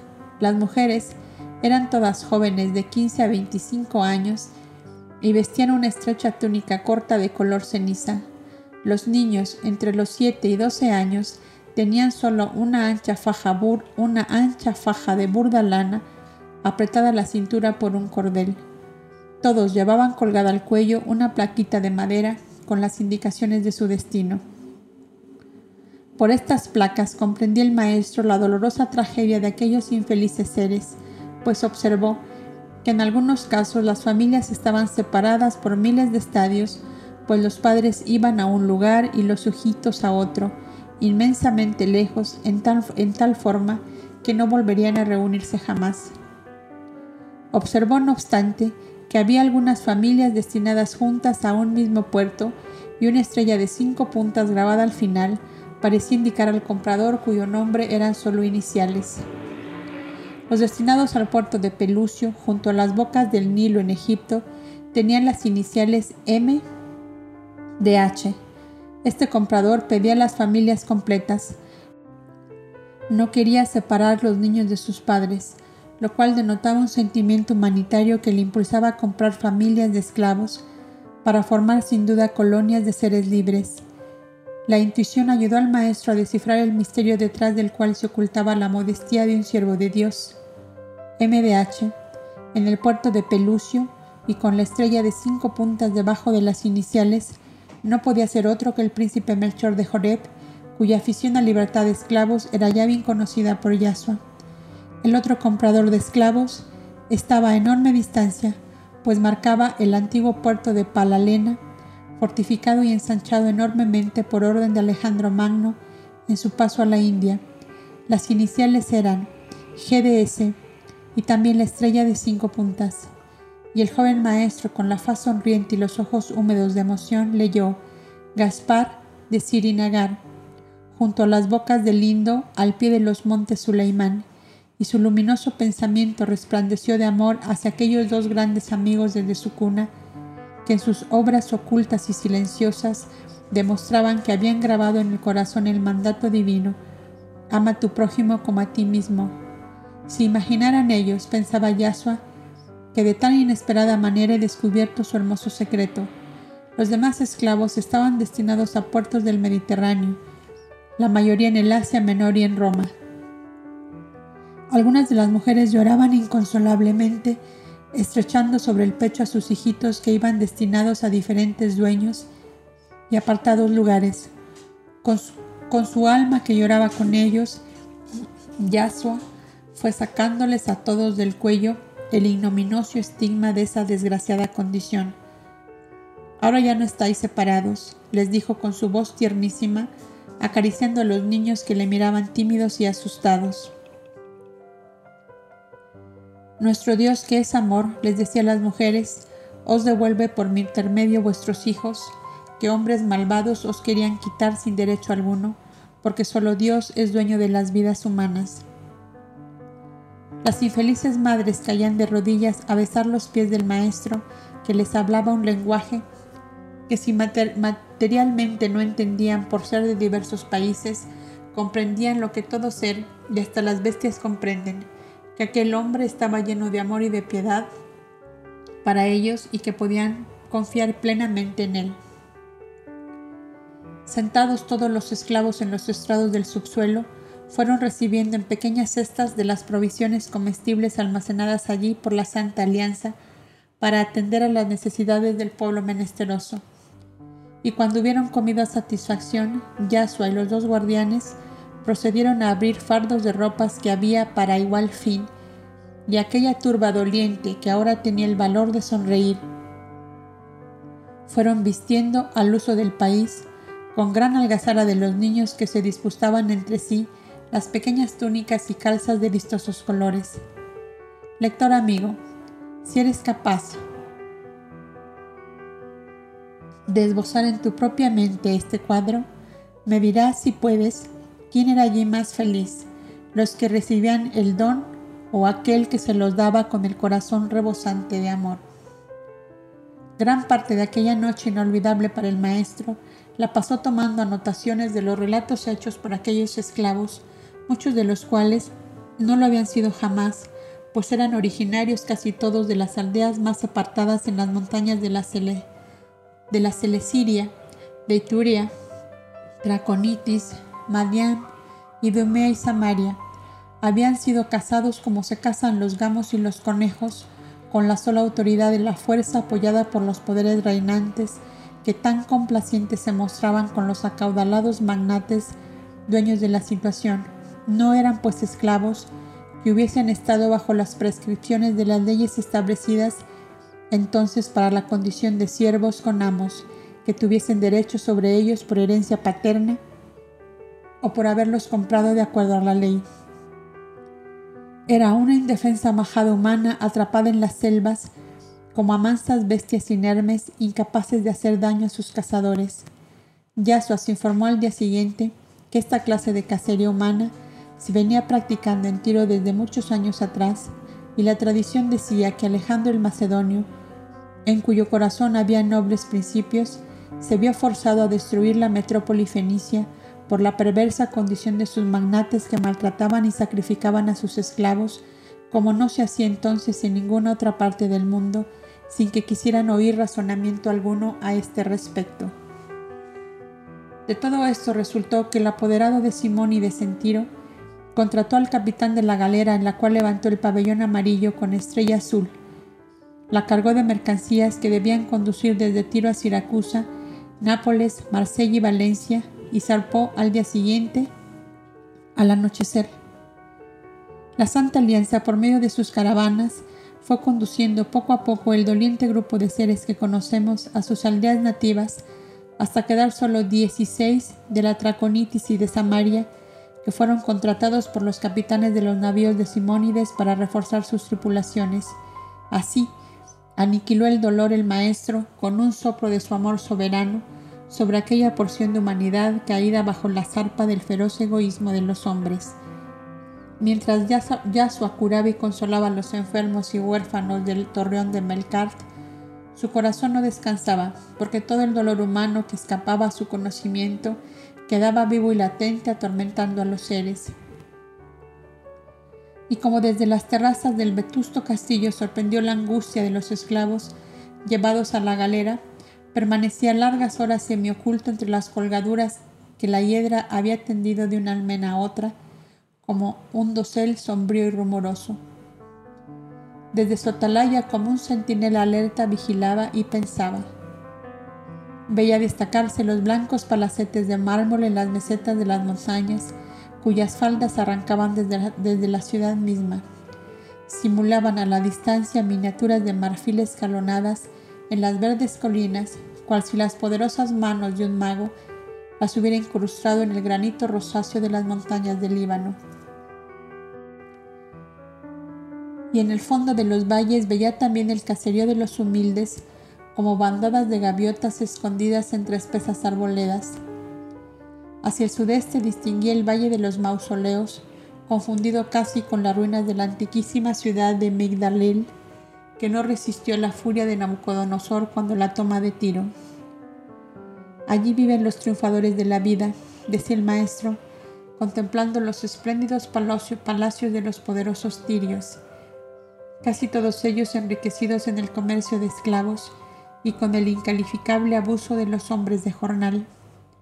En el valle viven y sufren los humildes, soportando todo el peso de la opulencia de los potentados, que solo se acuerdan de ellos cuando tienen que estrujarlos entre sus garras para que den el máximo de esfuerzo y de, rendimiento. Y en este otro valle, cercado de colinas horadadas, de grutas sepulcrales, descansan los despojos de los que ayer fueron poderosos y hoy no son más que cenizas. Pero aún vencidos por la muerte quieren estar separados, los magnates en sus soberbios mausoleos los humildes en cuevas abiertas en las montañas, donde las trepadoras y las margaritas les hacen amorosa compañía. Un terapeuta cortó el hilo de sus meditaciones. Venía a llamarle de parte del centurión de la Guardia Romana, que vigilaba desde los formidables torreones de la fortaleza de Hiram. El maestro no había hablado aún públicamente, por lo cual le causó extrañeza verse solicitado por un militar romano. Un criado del centurión dijo al terapeuta Tiene su madre que era paralítica en este torreón. Al curar a todos los enfermos, curaste también a ella. Su hijo llevó la noticia sin duda, y cuando el centurión de la fortaleza te llama será por un caso de enfermedad grave. Vamos allá, contestó sin más el maestro bajando de la terraza. ¿Quieres mi compañía o buscarás al tío Jaime en los depósitos? Ya será anochecer y no puedo tardar, porque él y Sebeo me esperan allí para cenar. Ven tú conmigo a la fortaleza si no tienes inconveniente. No, ninguno, vamos. Está en esta misma dirección y al terminar el muro del puente solo a unos 200 pasos de aquí. El criado que debía guiarles miró a Yasua como podía mirar las imágenes de los dioses de la ciudad, inmóviles en sus altares de mármol y de oro. Señor, tú curaste a mi madre de una parálisis de 20 años, y yo pido a los dioses, a los dioses una apoteosis de gloria para ti.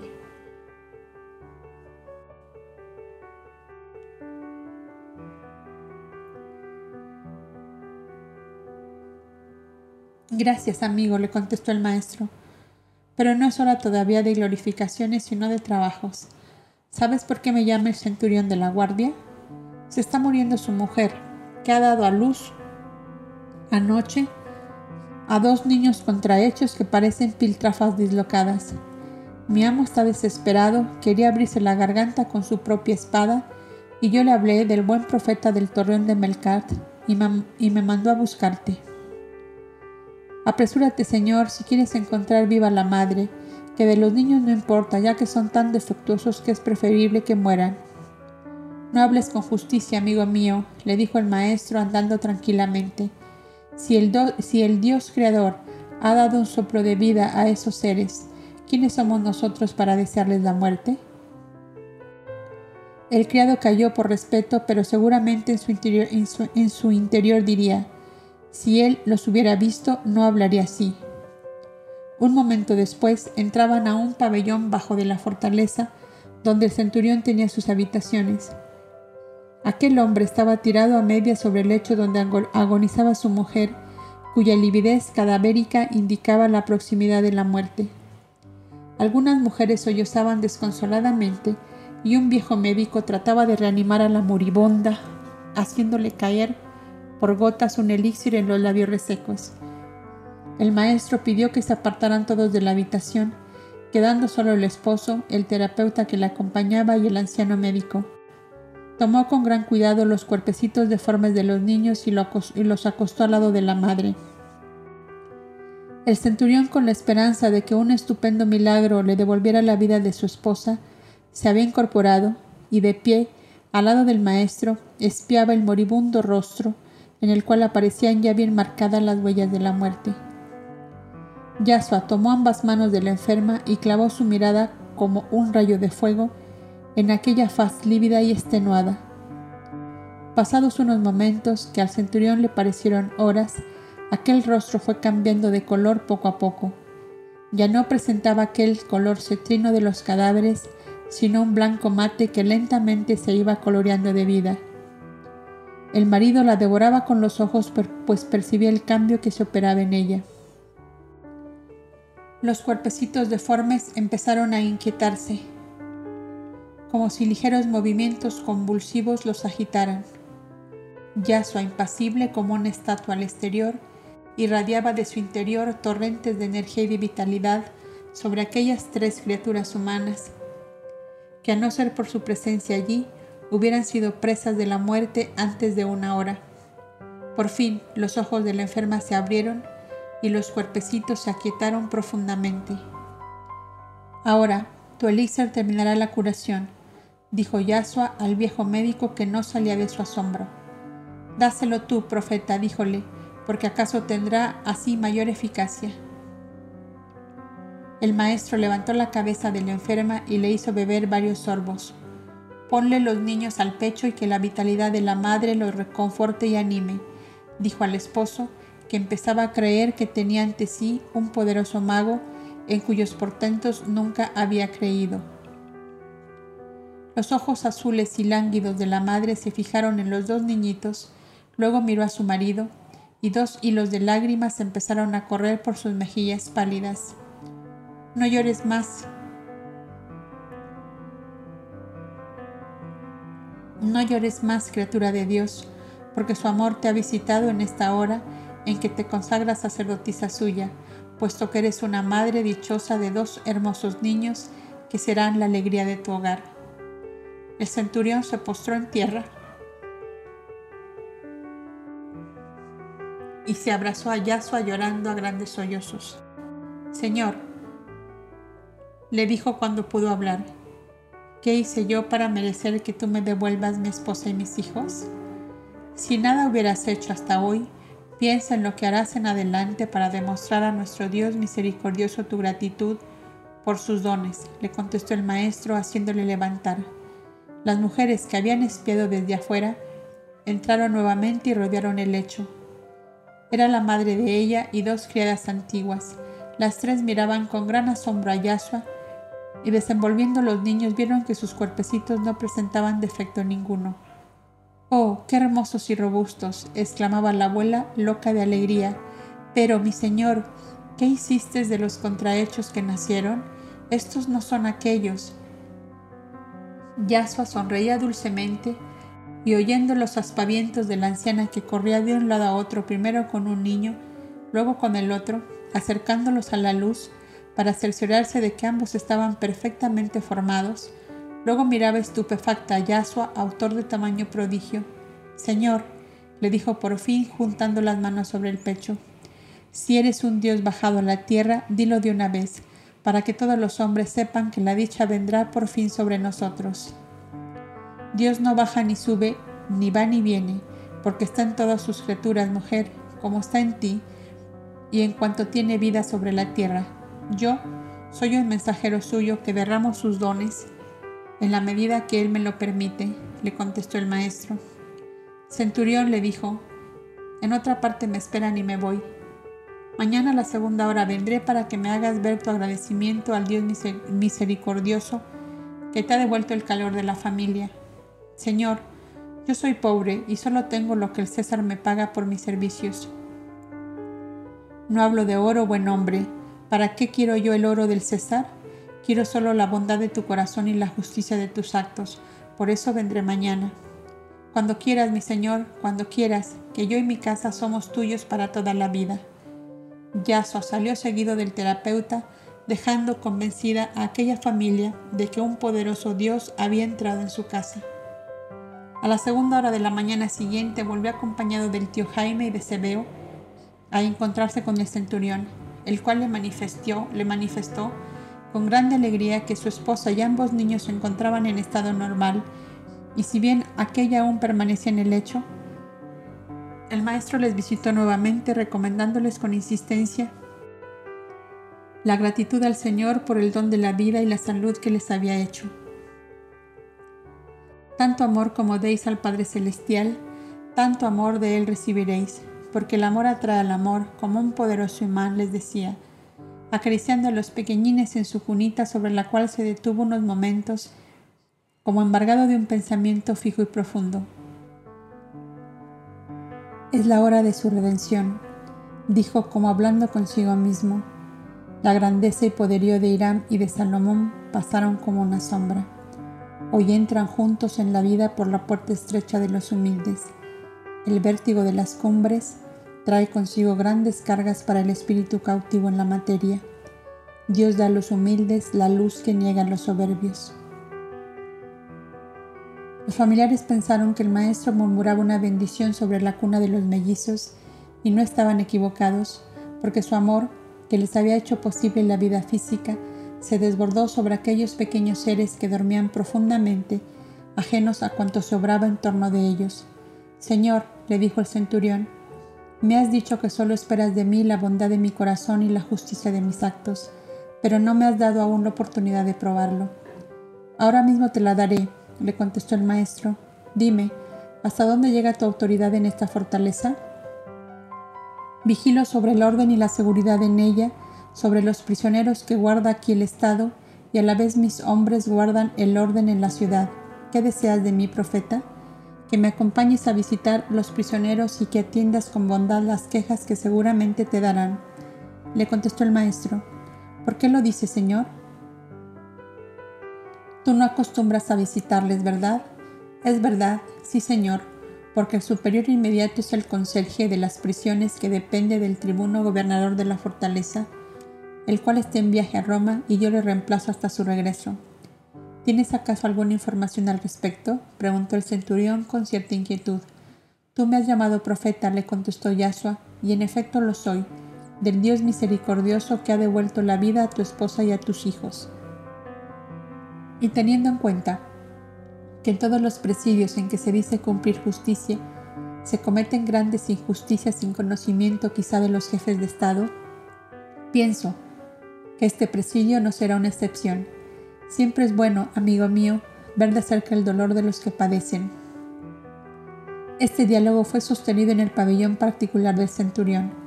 Vamos, señor, a las torres, dijo mirando al tío Jaime y a Cebeo, cuya presencia parecía hacerle recelar un tanto. No desconfíes de ellos, díjoles el maestro, porque son mis familiares. Y después de recorrer, recorrer pasillos y galerías, llegaron a la parte central de la imponente fortaleza que era una verdadera ciudadela inexpugnable al parecer.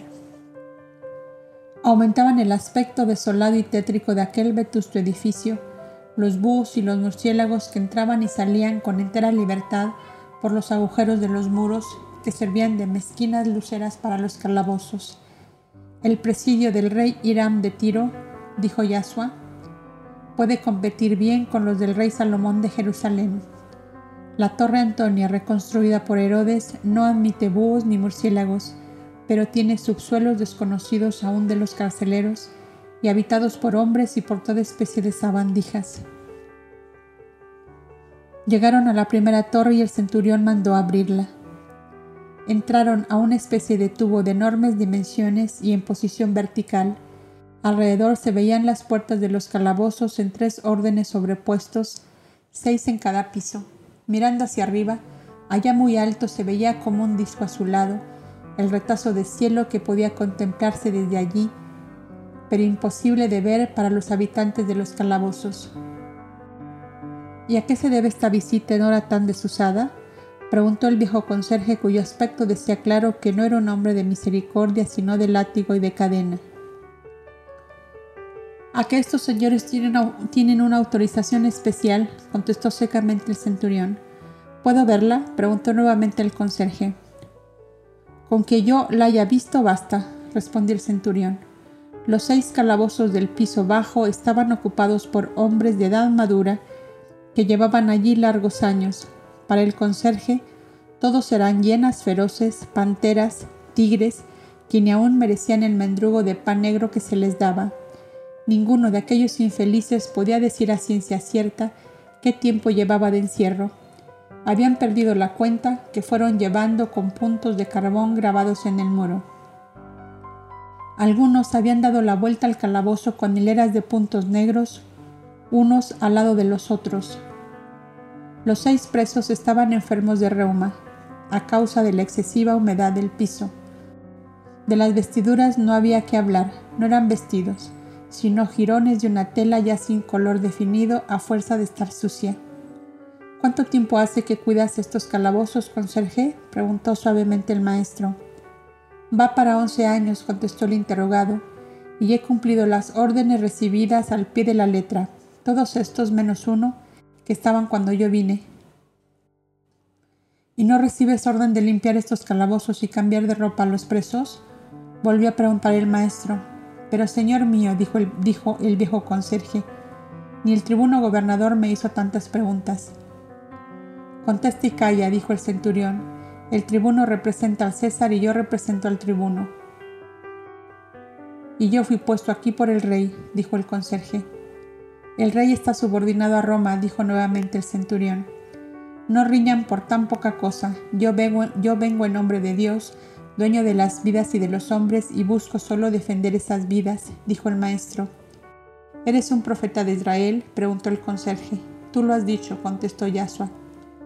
Acaba de curar mi esposa y mis niños, que los tres agonizaban ayer, dijo el centurión. El conserje abrió, abrió grandes ojos y quedó en silencio un momento.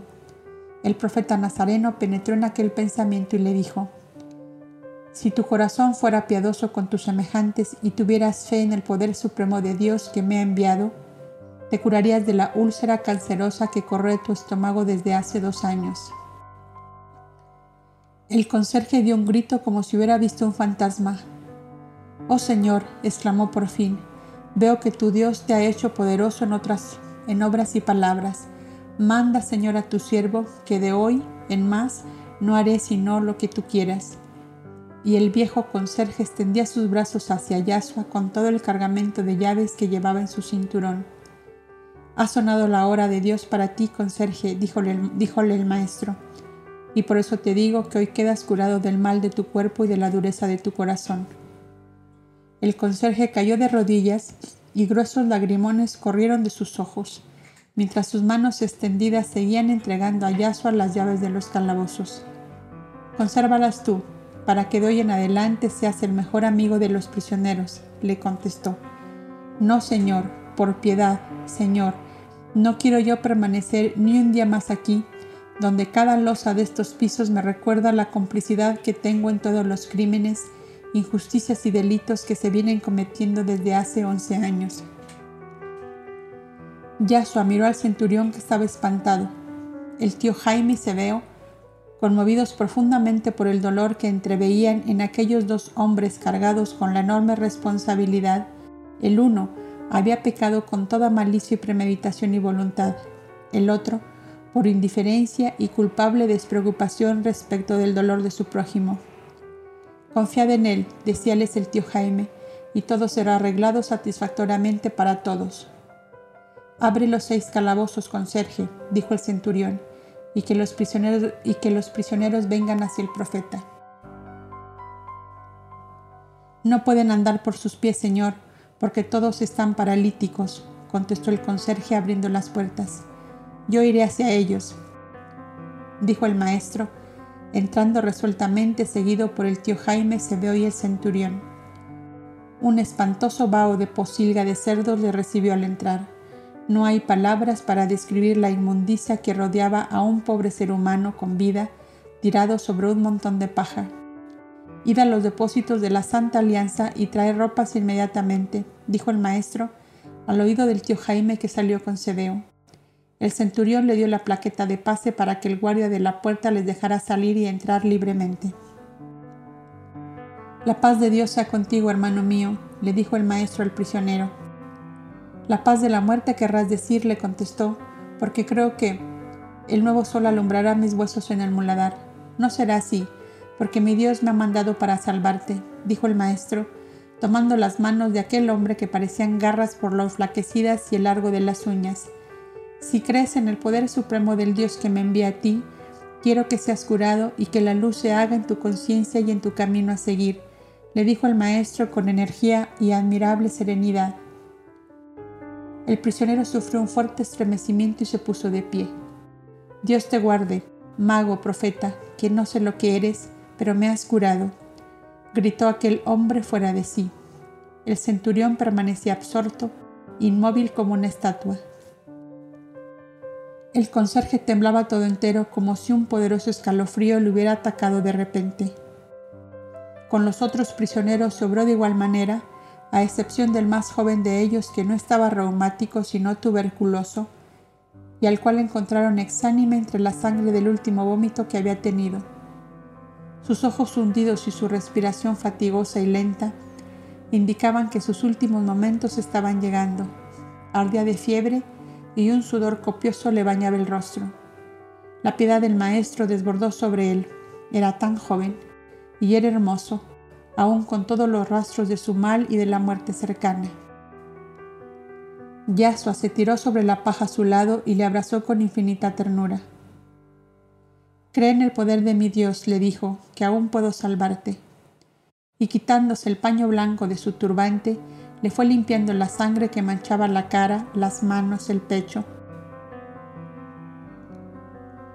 Luego juntó los labios a los del enfermo y exhaló hálitos poderosos en que le transmitía su vitalidad como una inyección de fuerza, de energía. de vida nueva. No tardó mucho en percibirse el cambio obrado en aquel pobre cuerpo arrancado a la muerte por el poder supremo del Cristo. El tío Jaime y Sebeo llegaron cargados con dos fardos de ropa, y Yasua, convencido de que los seis prisioneros estaban curados, mandó llevarles a las piscinas de la fortaleza para higienizar aquellos cuerpos sobre los cuales había soplado el amor divino que es vida, luz y esperanza. Cuando fueron alimentados y vestidos, el conserje tembloroso lleno de miedo confesó que los cinco hombres de más edad habían sido ricos comerciantes de Tiro, proveedores de los lujos y caprichos de las cortesanas favoritas del rey y de los príncipes y magnates. Como las cuentas hubieran subido a sumas fabulosas, las cortesanas convencieron a sus maridos, amigos o favoritos de que aquellos comerciantes eran vulgares estafadores, piratas del comercio, asaltantes de los mercados y plazas, y se libraron de ellos encerrándoles en la fortaleza con cadena perpetua. Con una pequeña suma cada año compraban la complicidad del conserje. El rey, los príncipes y el procurador romano se habían repartido amistosamente las existencias de los comercios abandonados por sus dueños, que pasaban a la condición de prófugos que huían al ver descubiertas sus estafas. El más joven, o sea, el que estaba tuberculoso, era hijo de un príncipe, último vástago directo de los Seleucidas, y a su padre viejo y enfermo le hicieron creer que su hijo había huido con una cortesana del poderoso rey de Lidia en la opuesta orilla del Mediterráneo. Enfurecido el padre por la deshonra, desheredó al hijo y murió en la desesperación más espantosa, maldiciéndolo con todo el furor de su ira, y dejando su título y sus riquezas a dos sobrinos, autores de esta espantosa combinación habían también pagado al conserje por su silencio y una buena cantidad. Has sido cómplice para el mal, estás obligado a hacerlo ahora para el bien, le dijo el maestro. Solo a ese precio puedes obtener el perdón de tus culpas. Los que hace once años cometieron tan espantosos delitos están ya heridos de muerte por la injusticia divina que se cumple tarde o temprano. El rey Nabonín morirá de aquí a tres lunas y los demás verán la nieve del invierno que está llegando, pero no verán maduros sus trigales en el próximo otoño. Tienes, pues, un año de expiación de tu culpa. Como ocultaste el crimen con tu silencio, ahora ocultarás la salvación de estos inocentes hasta que llegue la hora de quedarte libre de la cadena que tú mismo te has puesto. El centurión velará por ti y yo velaré por los dos en compensación a la obra de justicia que acabáis de realizar. Os doy mi palabra de que ningún mal os podrá sobrevenir, sobrevenir. Y si tienes en la fortaleza otros cautivos en parecidas condiciones, ya lo sabes, mi Dios ha curado tu mal en compensación anticipada del bien que harás en adelante. Mi hospedaje está en los almacenes de la Estrella Azul, en la esplanada del segundo muelle, donde podéis buscarme si me necesitáis. Yo me llevo estos seis hombres cuya seguridad está en tu silencio. Si los que te indujeron al crimen te pagaron con oro, yo te llevo al bien y a la justicia, y Dios te ha pagado con la salud y la vida. ¿Has comprendido, conserje? Sí, mi Señor, he comprendido. Mi mal era de muerte, y tú me has librado de la muerte. Soy pues tu esclavo para toda la vida. Siervo de Dios, debes decir, porque yo no busco ni quiero esclavos, sino hombres libres con la santa libertad de los hijos de Dios. Yasua salió de la fortaleza, seguido de los seis cautivos, por entre una fila de guardias que el centurión mandó formar, diciendo a sus hombres, es un poderoso amigo de César que ha obtenido indulto para esos prisioneros. La vida en la fortaleza de Tiro cambió desde ese momento, porque el centurión y el conserje cumplieron con su deber en cuanto a la alimentación vestido y trato general de todos los encerrados allí. ¿Qué viento nuevo ha soplado en la fortaleza? preguntaban los infelices cautivos. ¿Que ahora nos dan buena comida, nos dejan ir a los baños y nos dan ropa limpia? ¿Habrá un nuevo César en Roma? ¿Habrá muerto el rey y su heredero tendrá corazón dentro del pecho? ¿Habrá bajado la tierra el Mesías que esperan los hijos de los profetas de Israel? Había bajado, sí, el Hijo de Dios, y su amor soberano se desbordaba como un manantial sobre todos los que sufrían las injusticias humanas.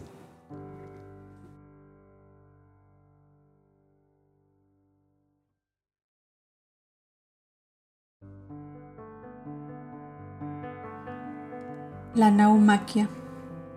La numerosa población griega existente en la populosa Tiro había llevado allí sus costumbres, sus cultos y su gusto por las grandes fiestas al aire libre en los bosques o en el mar.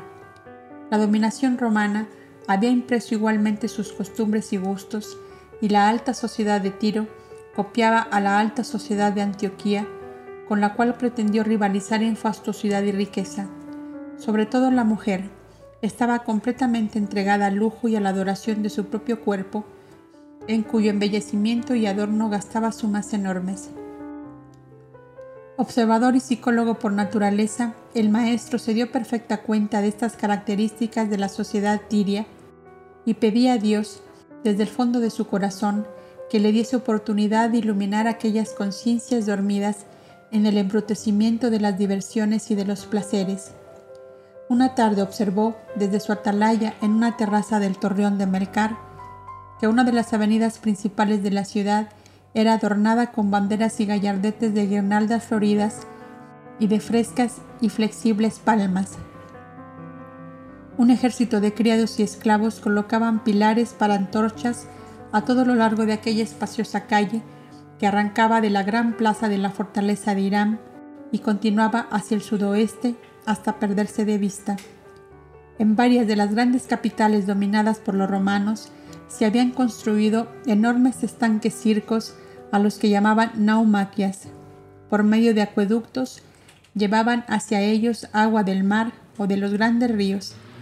Y como las carreras de cuadrigas con lujosos carros en los grandes circos para las fiestas populares, en la naumaquia se simulaban combates de trirremes y pequeñas naves en las que cada competidor hacía desbordar el lujo y la fastuosidad.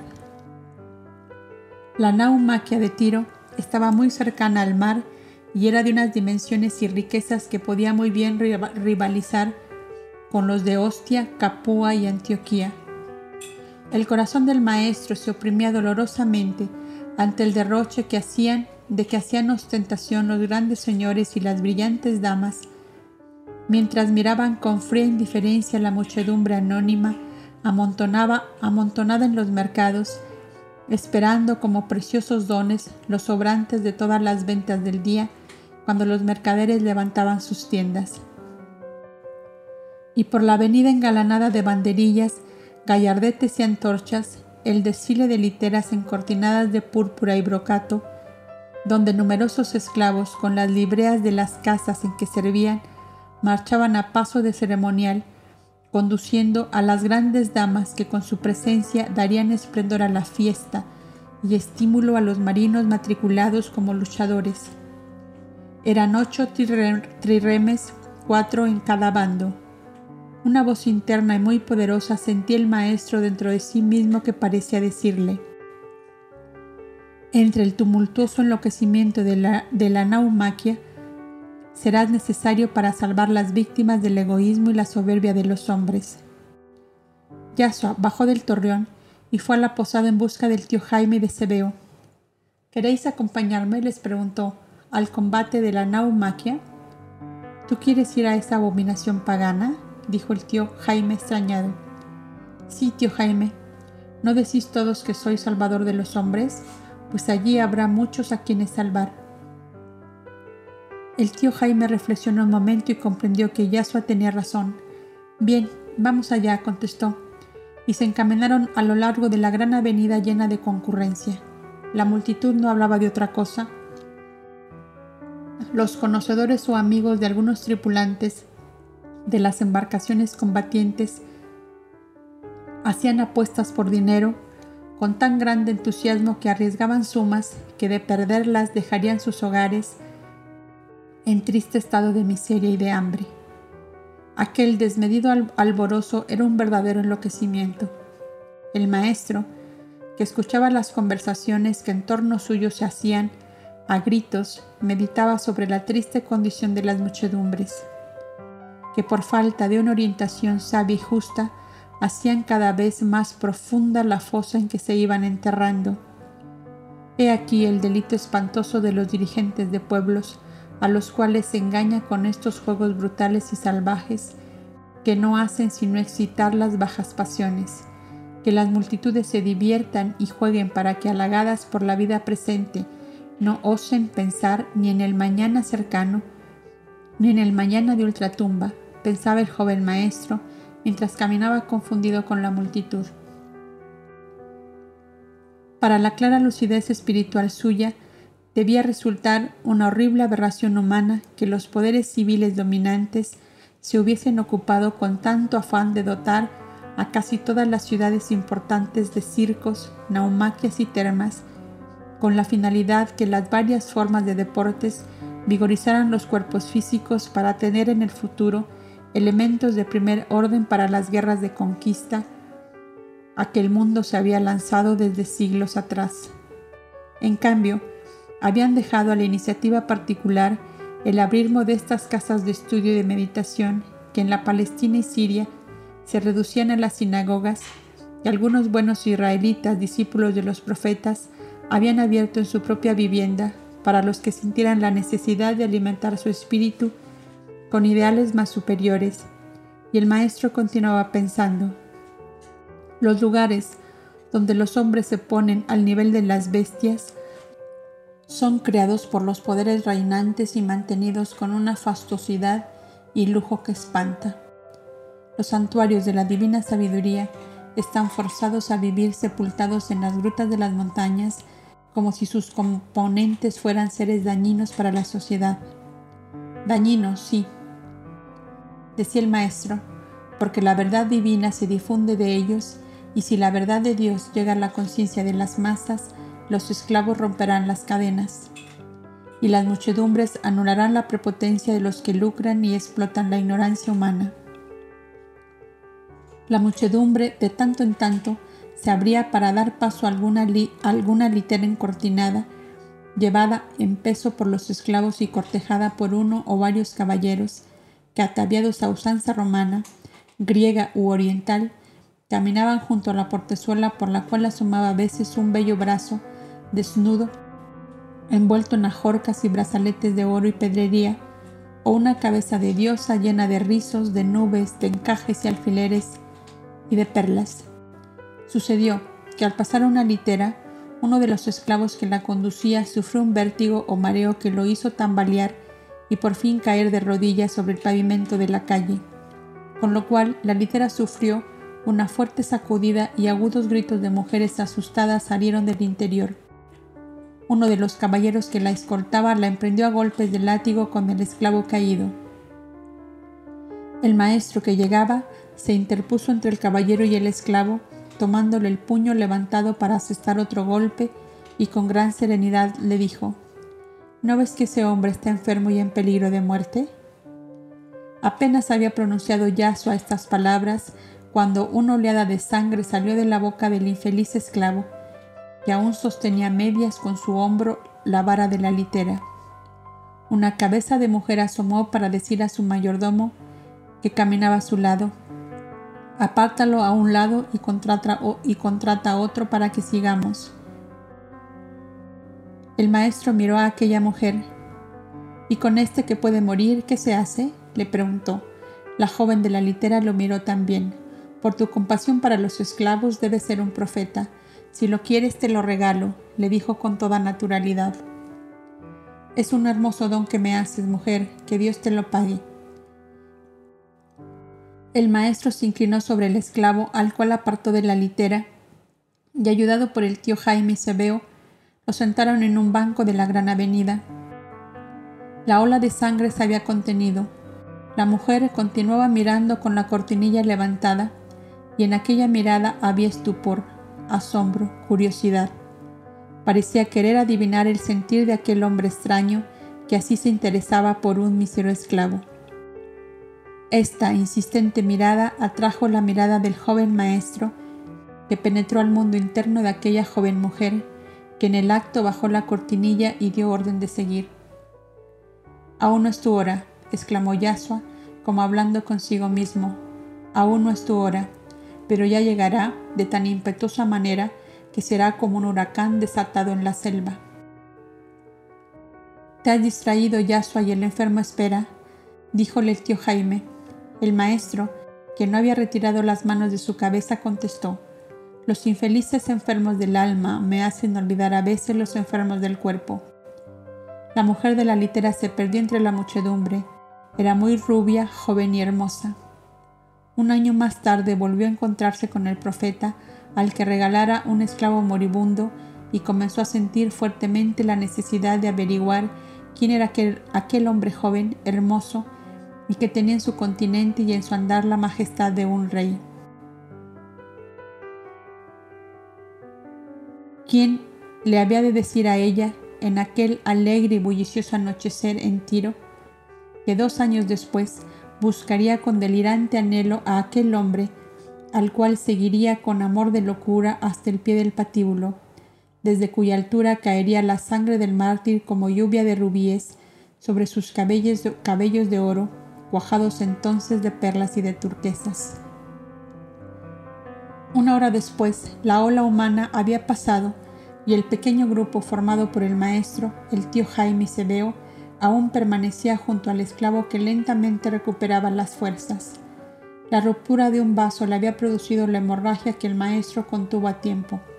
El tío Jaime le llevó al recinto de la Santa Alianza, donde se hospedaban, y Yasua con Sebeo continuaron hacia la naumaquia que ya estaba convertida en un hormiguero humano. Los competidores en el peligroso combate naval estaban en el colmo de la exaltación, y las pasiones de la multitud les acompañaban en su antagonismo y ambición de conquistar las enormes sumas ofrecidas por los organizadores del torneo como premio al esfuerzo de los triunfadores. Los capitanes y tripulantes de, y, los triremes luchadores iban todos dispuestos aún a matar si les era necesario para el triunfo. Se jugaban allí la fortuna, el bienestar y hasta los medios de vida de los hogares modestos en apuestas particulares hechas fuera del concurso. El afán del oro, decía el maestro, tiene enloquecidos a todos, a los grandes y a los pequeños, ¿Es esto ser dirigentes de pueblos o son ciegos y van todos juntos al abismo? Cuán solo se encontraba el maestro en medio de esta humanidad con la cual había cargado y con el enorme sacrificio de abandonar su reino de luz y de amor, de verdad y de justicia. La inmensa mayoría de sus compatriotas ignoraban su existencia porque de saberla le sería obstáculo en su camino. Una pequeña porción de seres elegidos le comprendían y le secundaban en su obra. Era pues como un extranjero en su país natal y más extranjero aún en la ciudad fenicia de Tiro, cuyo mercantilismo tan extremado no dejaba lugar alguno a los pensamientos que no respondieran al afán de oro y de placer. Para todo eran indiferentes y fríos como no fueran para el interés y el cálculo.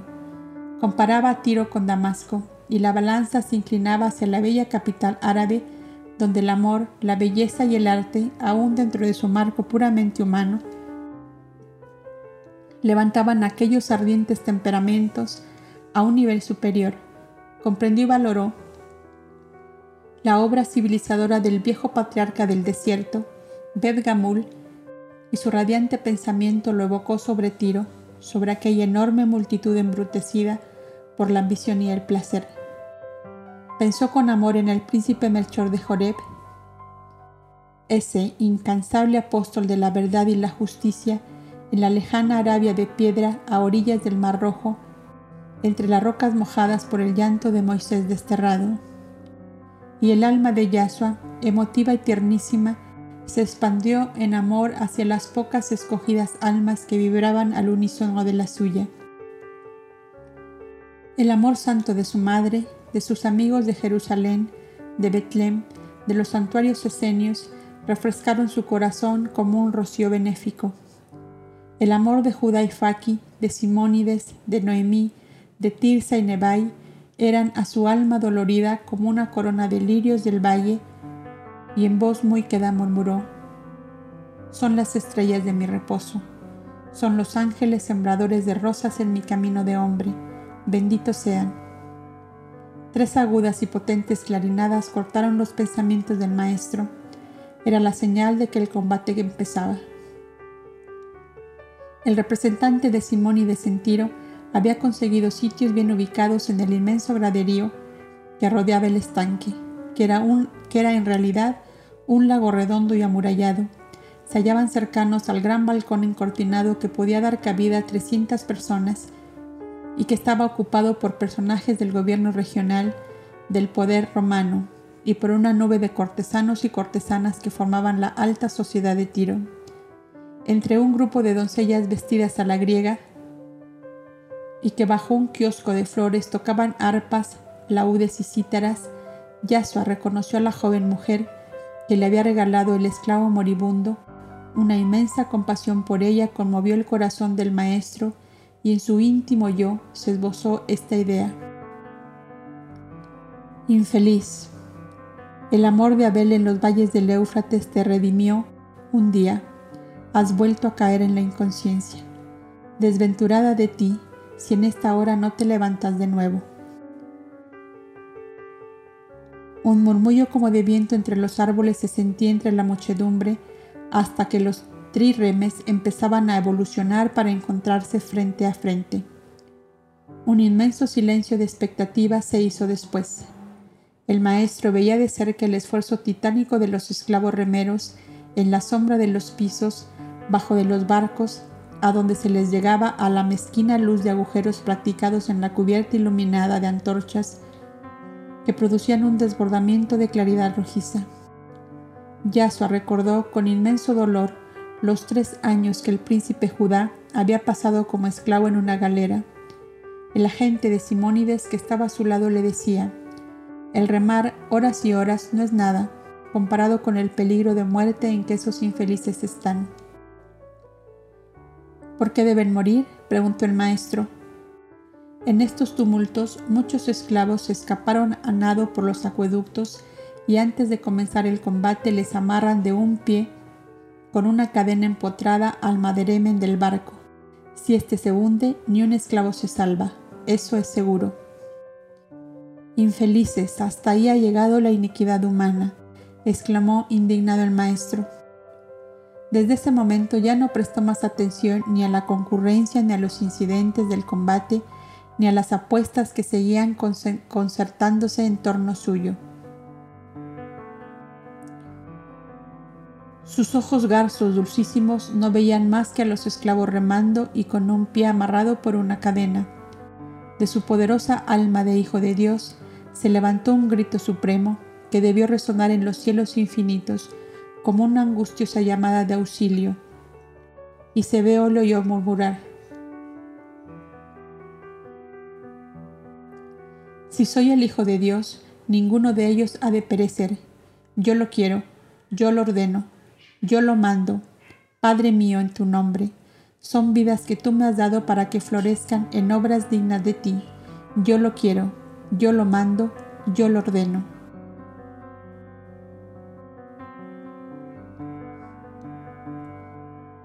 Sus ojos entornados seguían con fija mirada el movimiento de los remos que castigaban acompasadamente las aguas. Sebeo lo miraba, encontrando en él la inmovilidad de una estatua. De pronto vio, al incierto resplandor de las antorchas y en el sitio de los remeros, la figura de Yasua que parecía tocar a los infelices esclavos. Solo dos de los triremes luchadores quedaban cerca del sitio en que ellos estaban, pero al desfilar otros barcos llevados por las exigencias de la lucha, Vio veo en varios la misma figura blanca de Yaso en la penumbra del casco de las naves, y el cuerpo del maestro seguía inmóvil con los ojos entornados, mirando los remos que levantaban remolinos de espuma entre las agitadas aguas del lago. veo lleno de estupor, contemplaba el inaudito fenómeno. Por sus estudios del santuario del Hermón, algo conocía de las fuerzas estupendas del espíritu humano que ha llegado a un alto grado de perfeccionamiento de sus facultades, pero eso parecía le sobrepasar a cuanto había leído en las viejas escrituras de los antiguos profetas. En verdad, murmuraba, Dios ha bajado a la tierra en la persona de Yahshua de Nazaret. La lucha continuaba tomando aspecto de barbarie y de salvajismo. Aquello no era un torneo como un deporte, eran piratas que luchaban por el oro ofrecido a los triunfadores. Todos sabían que si perdían quedaban arruinados, y muchos de ellos reducidos por completo a la miseria. La lucha era, pues, de vida o muerte. Los nervios no resistían más aquella lucha bravía y salvaje. Las escenas de abordaje adquirían aspectos espantosos. Los puñales y las hachas cortaban sogas, tronchaban mástiles, rompían velas, algunas cubiertas aparecían ardiendo en llamaradas y del fondo de los barcos se percibía apenas en la sombra y el torbellino de las aguas innumerables náufragos que se perdían en las negras bocas y acueductos y alcantarillas. La inmovilidad del maestro continuaba, y el agente de Simónides y Cebeo se encontraban en duro aprieto, pues lo creían accidentado. De pronto, los trirremes quedaron inmóviles, por más que resonaban lúgubremente las campanas de llamadas de los pilotos que ordenaban los movimientos de los remeros. Los capitanes furiosos, porque el combate no se había decidido aún, no sabían qué pensar y hacían inauditos esfuerzos por averiguar la causa de tan extraño acontecimiento. El maestro exhaló un gran suspiro y levantándose dijo a sus compañeros, Vamos, no tenemos ya nada que hacer aquí. Falta aún la terminación de los juegos y la apoteosis de los triunfadores, dijo el agente de Simónides. Los juegos han terminado, dijo el maestro, y esta vez no habrá apoteosis, porque solo ha triunfado el poder divino y esta muchedumbre no se ocupa de él. Y los tres salieron sin ser advertidos entre el tumulto y ensordecedor griterío de la muchedumbre, que pedía gritos la terminación de los juegos. Todo Tiro estaba convulsionado al día siguiente, pues que nadie pudo averiguar cómo era que todos los remeros habían huido y por qué la anilla de su cadena había sido partida en dos pedazos. Solo Sebeo sabía el secreto que en secreto se lo refirió al tío Jaime, el cual lamentaba grandemente no haber acompañado a Yahshua a la naumaquia, donde Jehová había obrado tan estupenda manifestación de fuerza y de poder. El maestro y sus compañeros de viaje ocuparon todo el día siguiente en recorrer las orillas de los acueductos en busca de los esclavos prófugos para conducirlos al torreón de Melkart, si estaban heridos, o al recinto de la Santa Alianza si habían escapado con vida y salud. Los acueductos desembocan en el mar y la costa brava y montañosa presentaba aspectos fragorosos y agrestes. Los infelices huían como gamos perseguidos y el primer día solo encontraron cinco les dieron de comer y les dejaron en sus escondites con el encargo de convencer a sus compañeros de que no recibirían daño alguno ni serían entregados a sus amos. El maestro tuvo la idea de decirles ya muy entrada la noche, que ya muy entrada la noche, se presentaran al contramaestre de los navíos que tenían pabellón amarillo y estrella azul, porque allí serían recibidos hasta nueva resolución. El agente de Simónides, que tenía orden de secundar las disposiciones del profeta Nazareno, transmitió la consigna al personal de aquellos navíos en cuyas bodegas se albergaron los infelices esclavos salvados de la muerte por el amor supremo del Cristo. Todos aquellos esclavos eran prisioneros de guerra de la Galia y del Danubio. Ninguno, ningún derecho tenían sus actuales amos para retenerlos en tan mísera condición una vez que sus respectivos países se habían sometido a los invasores romanos y pagaban fuertes tributos al César. Era pues un deber de justicia restituirles a sus selvas nativas. Y diez días después, en dos galeras de la flota de Simónides, salían de Tiro con rumbo a las costas europeas para ser devueltos al país nativo. No faltó quien hubiese creído ver en los triremes la noche de los juegos, un fantasma blanco que rompía las anillas en el pie de los esclavos. Con la misma facilidad que si fueran de juncos, y los supersticiosos tirios juzgaron de inmediato que uno de los siete genios poderosos del terrible dios Marduk rondaba por la ciudad de su dominio donde tantas iniquidades se cometían. El joven maestro no creyó oportuno manifestarse en público en Tiro, y solo aceptó la invitación que un buen hijo de Abraham, amigo de Simónides, le hizo para hablar en su sinagoga particular cuantas veces quisiera. El centurión aquel, a quien le curó la esposa y los dos hijitos, fue a visitarles a los, a los almacenes Estrella Azul, y le dio a entender que lo juzgaba autor del estupendo acontecimiento de la naumaquia, pues que sólo él podía realizar una maravilla semejante. Si lo has comprendido así, le contestó el maestro, guárdalo en tu corazón, te lo ruego, porque no hay aún en Tiro la comprensión suficiente para aceptar hechos que sobrepasan su capacidad. Me basta con que la lección les mantenga en temor para no repetir en adelante esos bárbaros juegos que no hacen sino excitar las bajas pasiones y provocar antagonismos de los unos para los otros.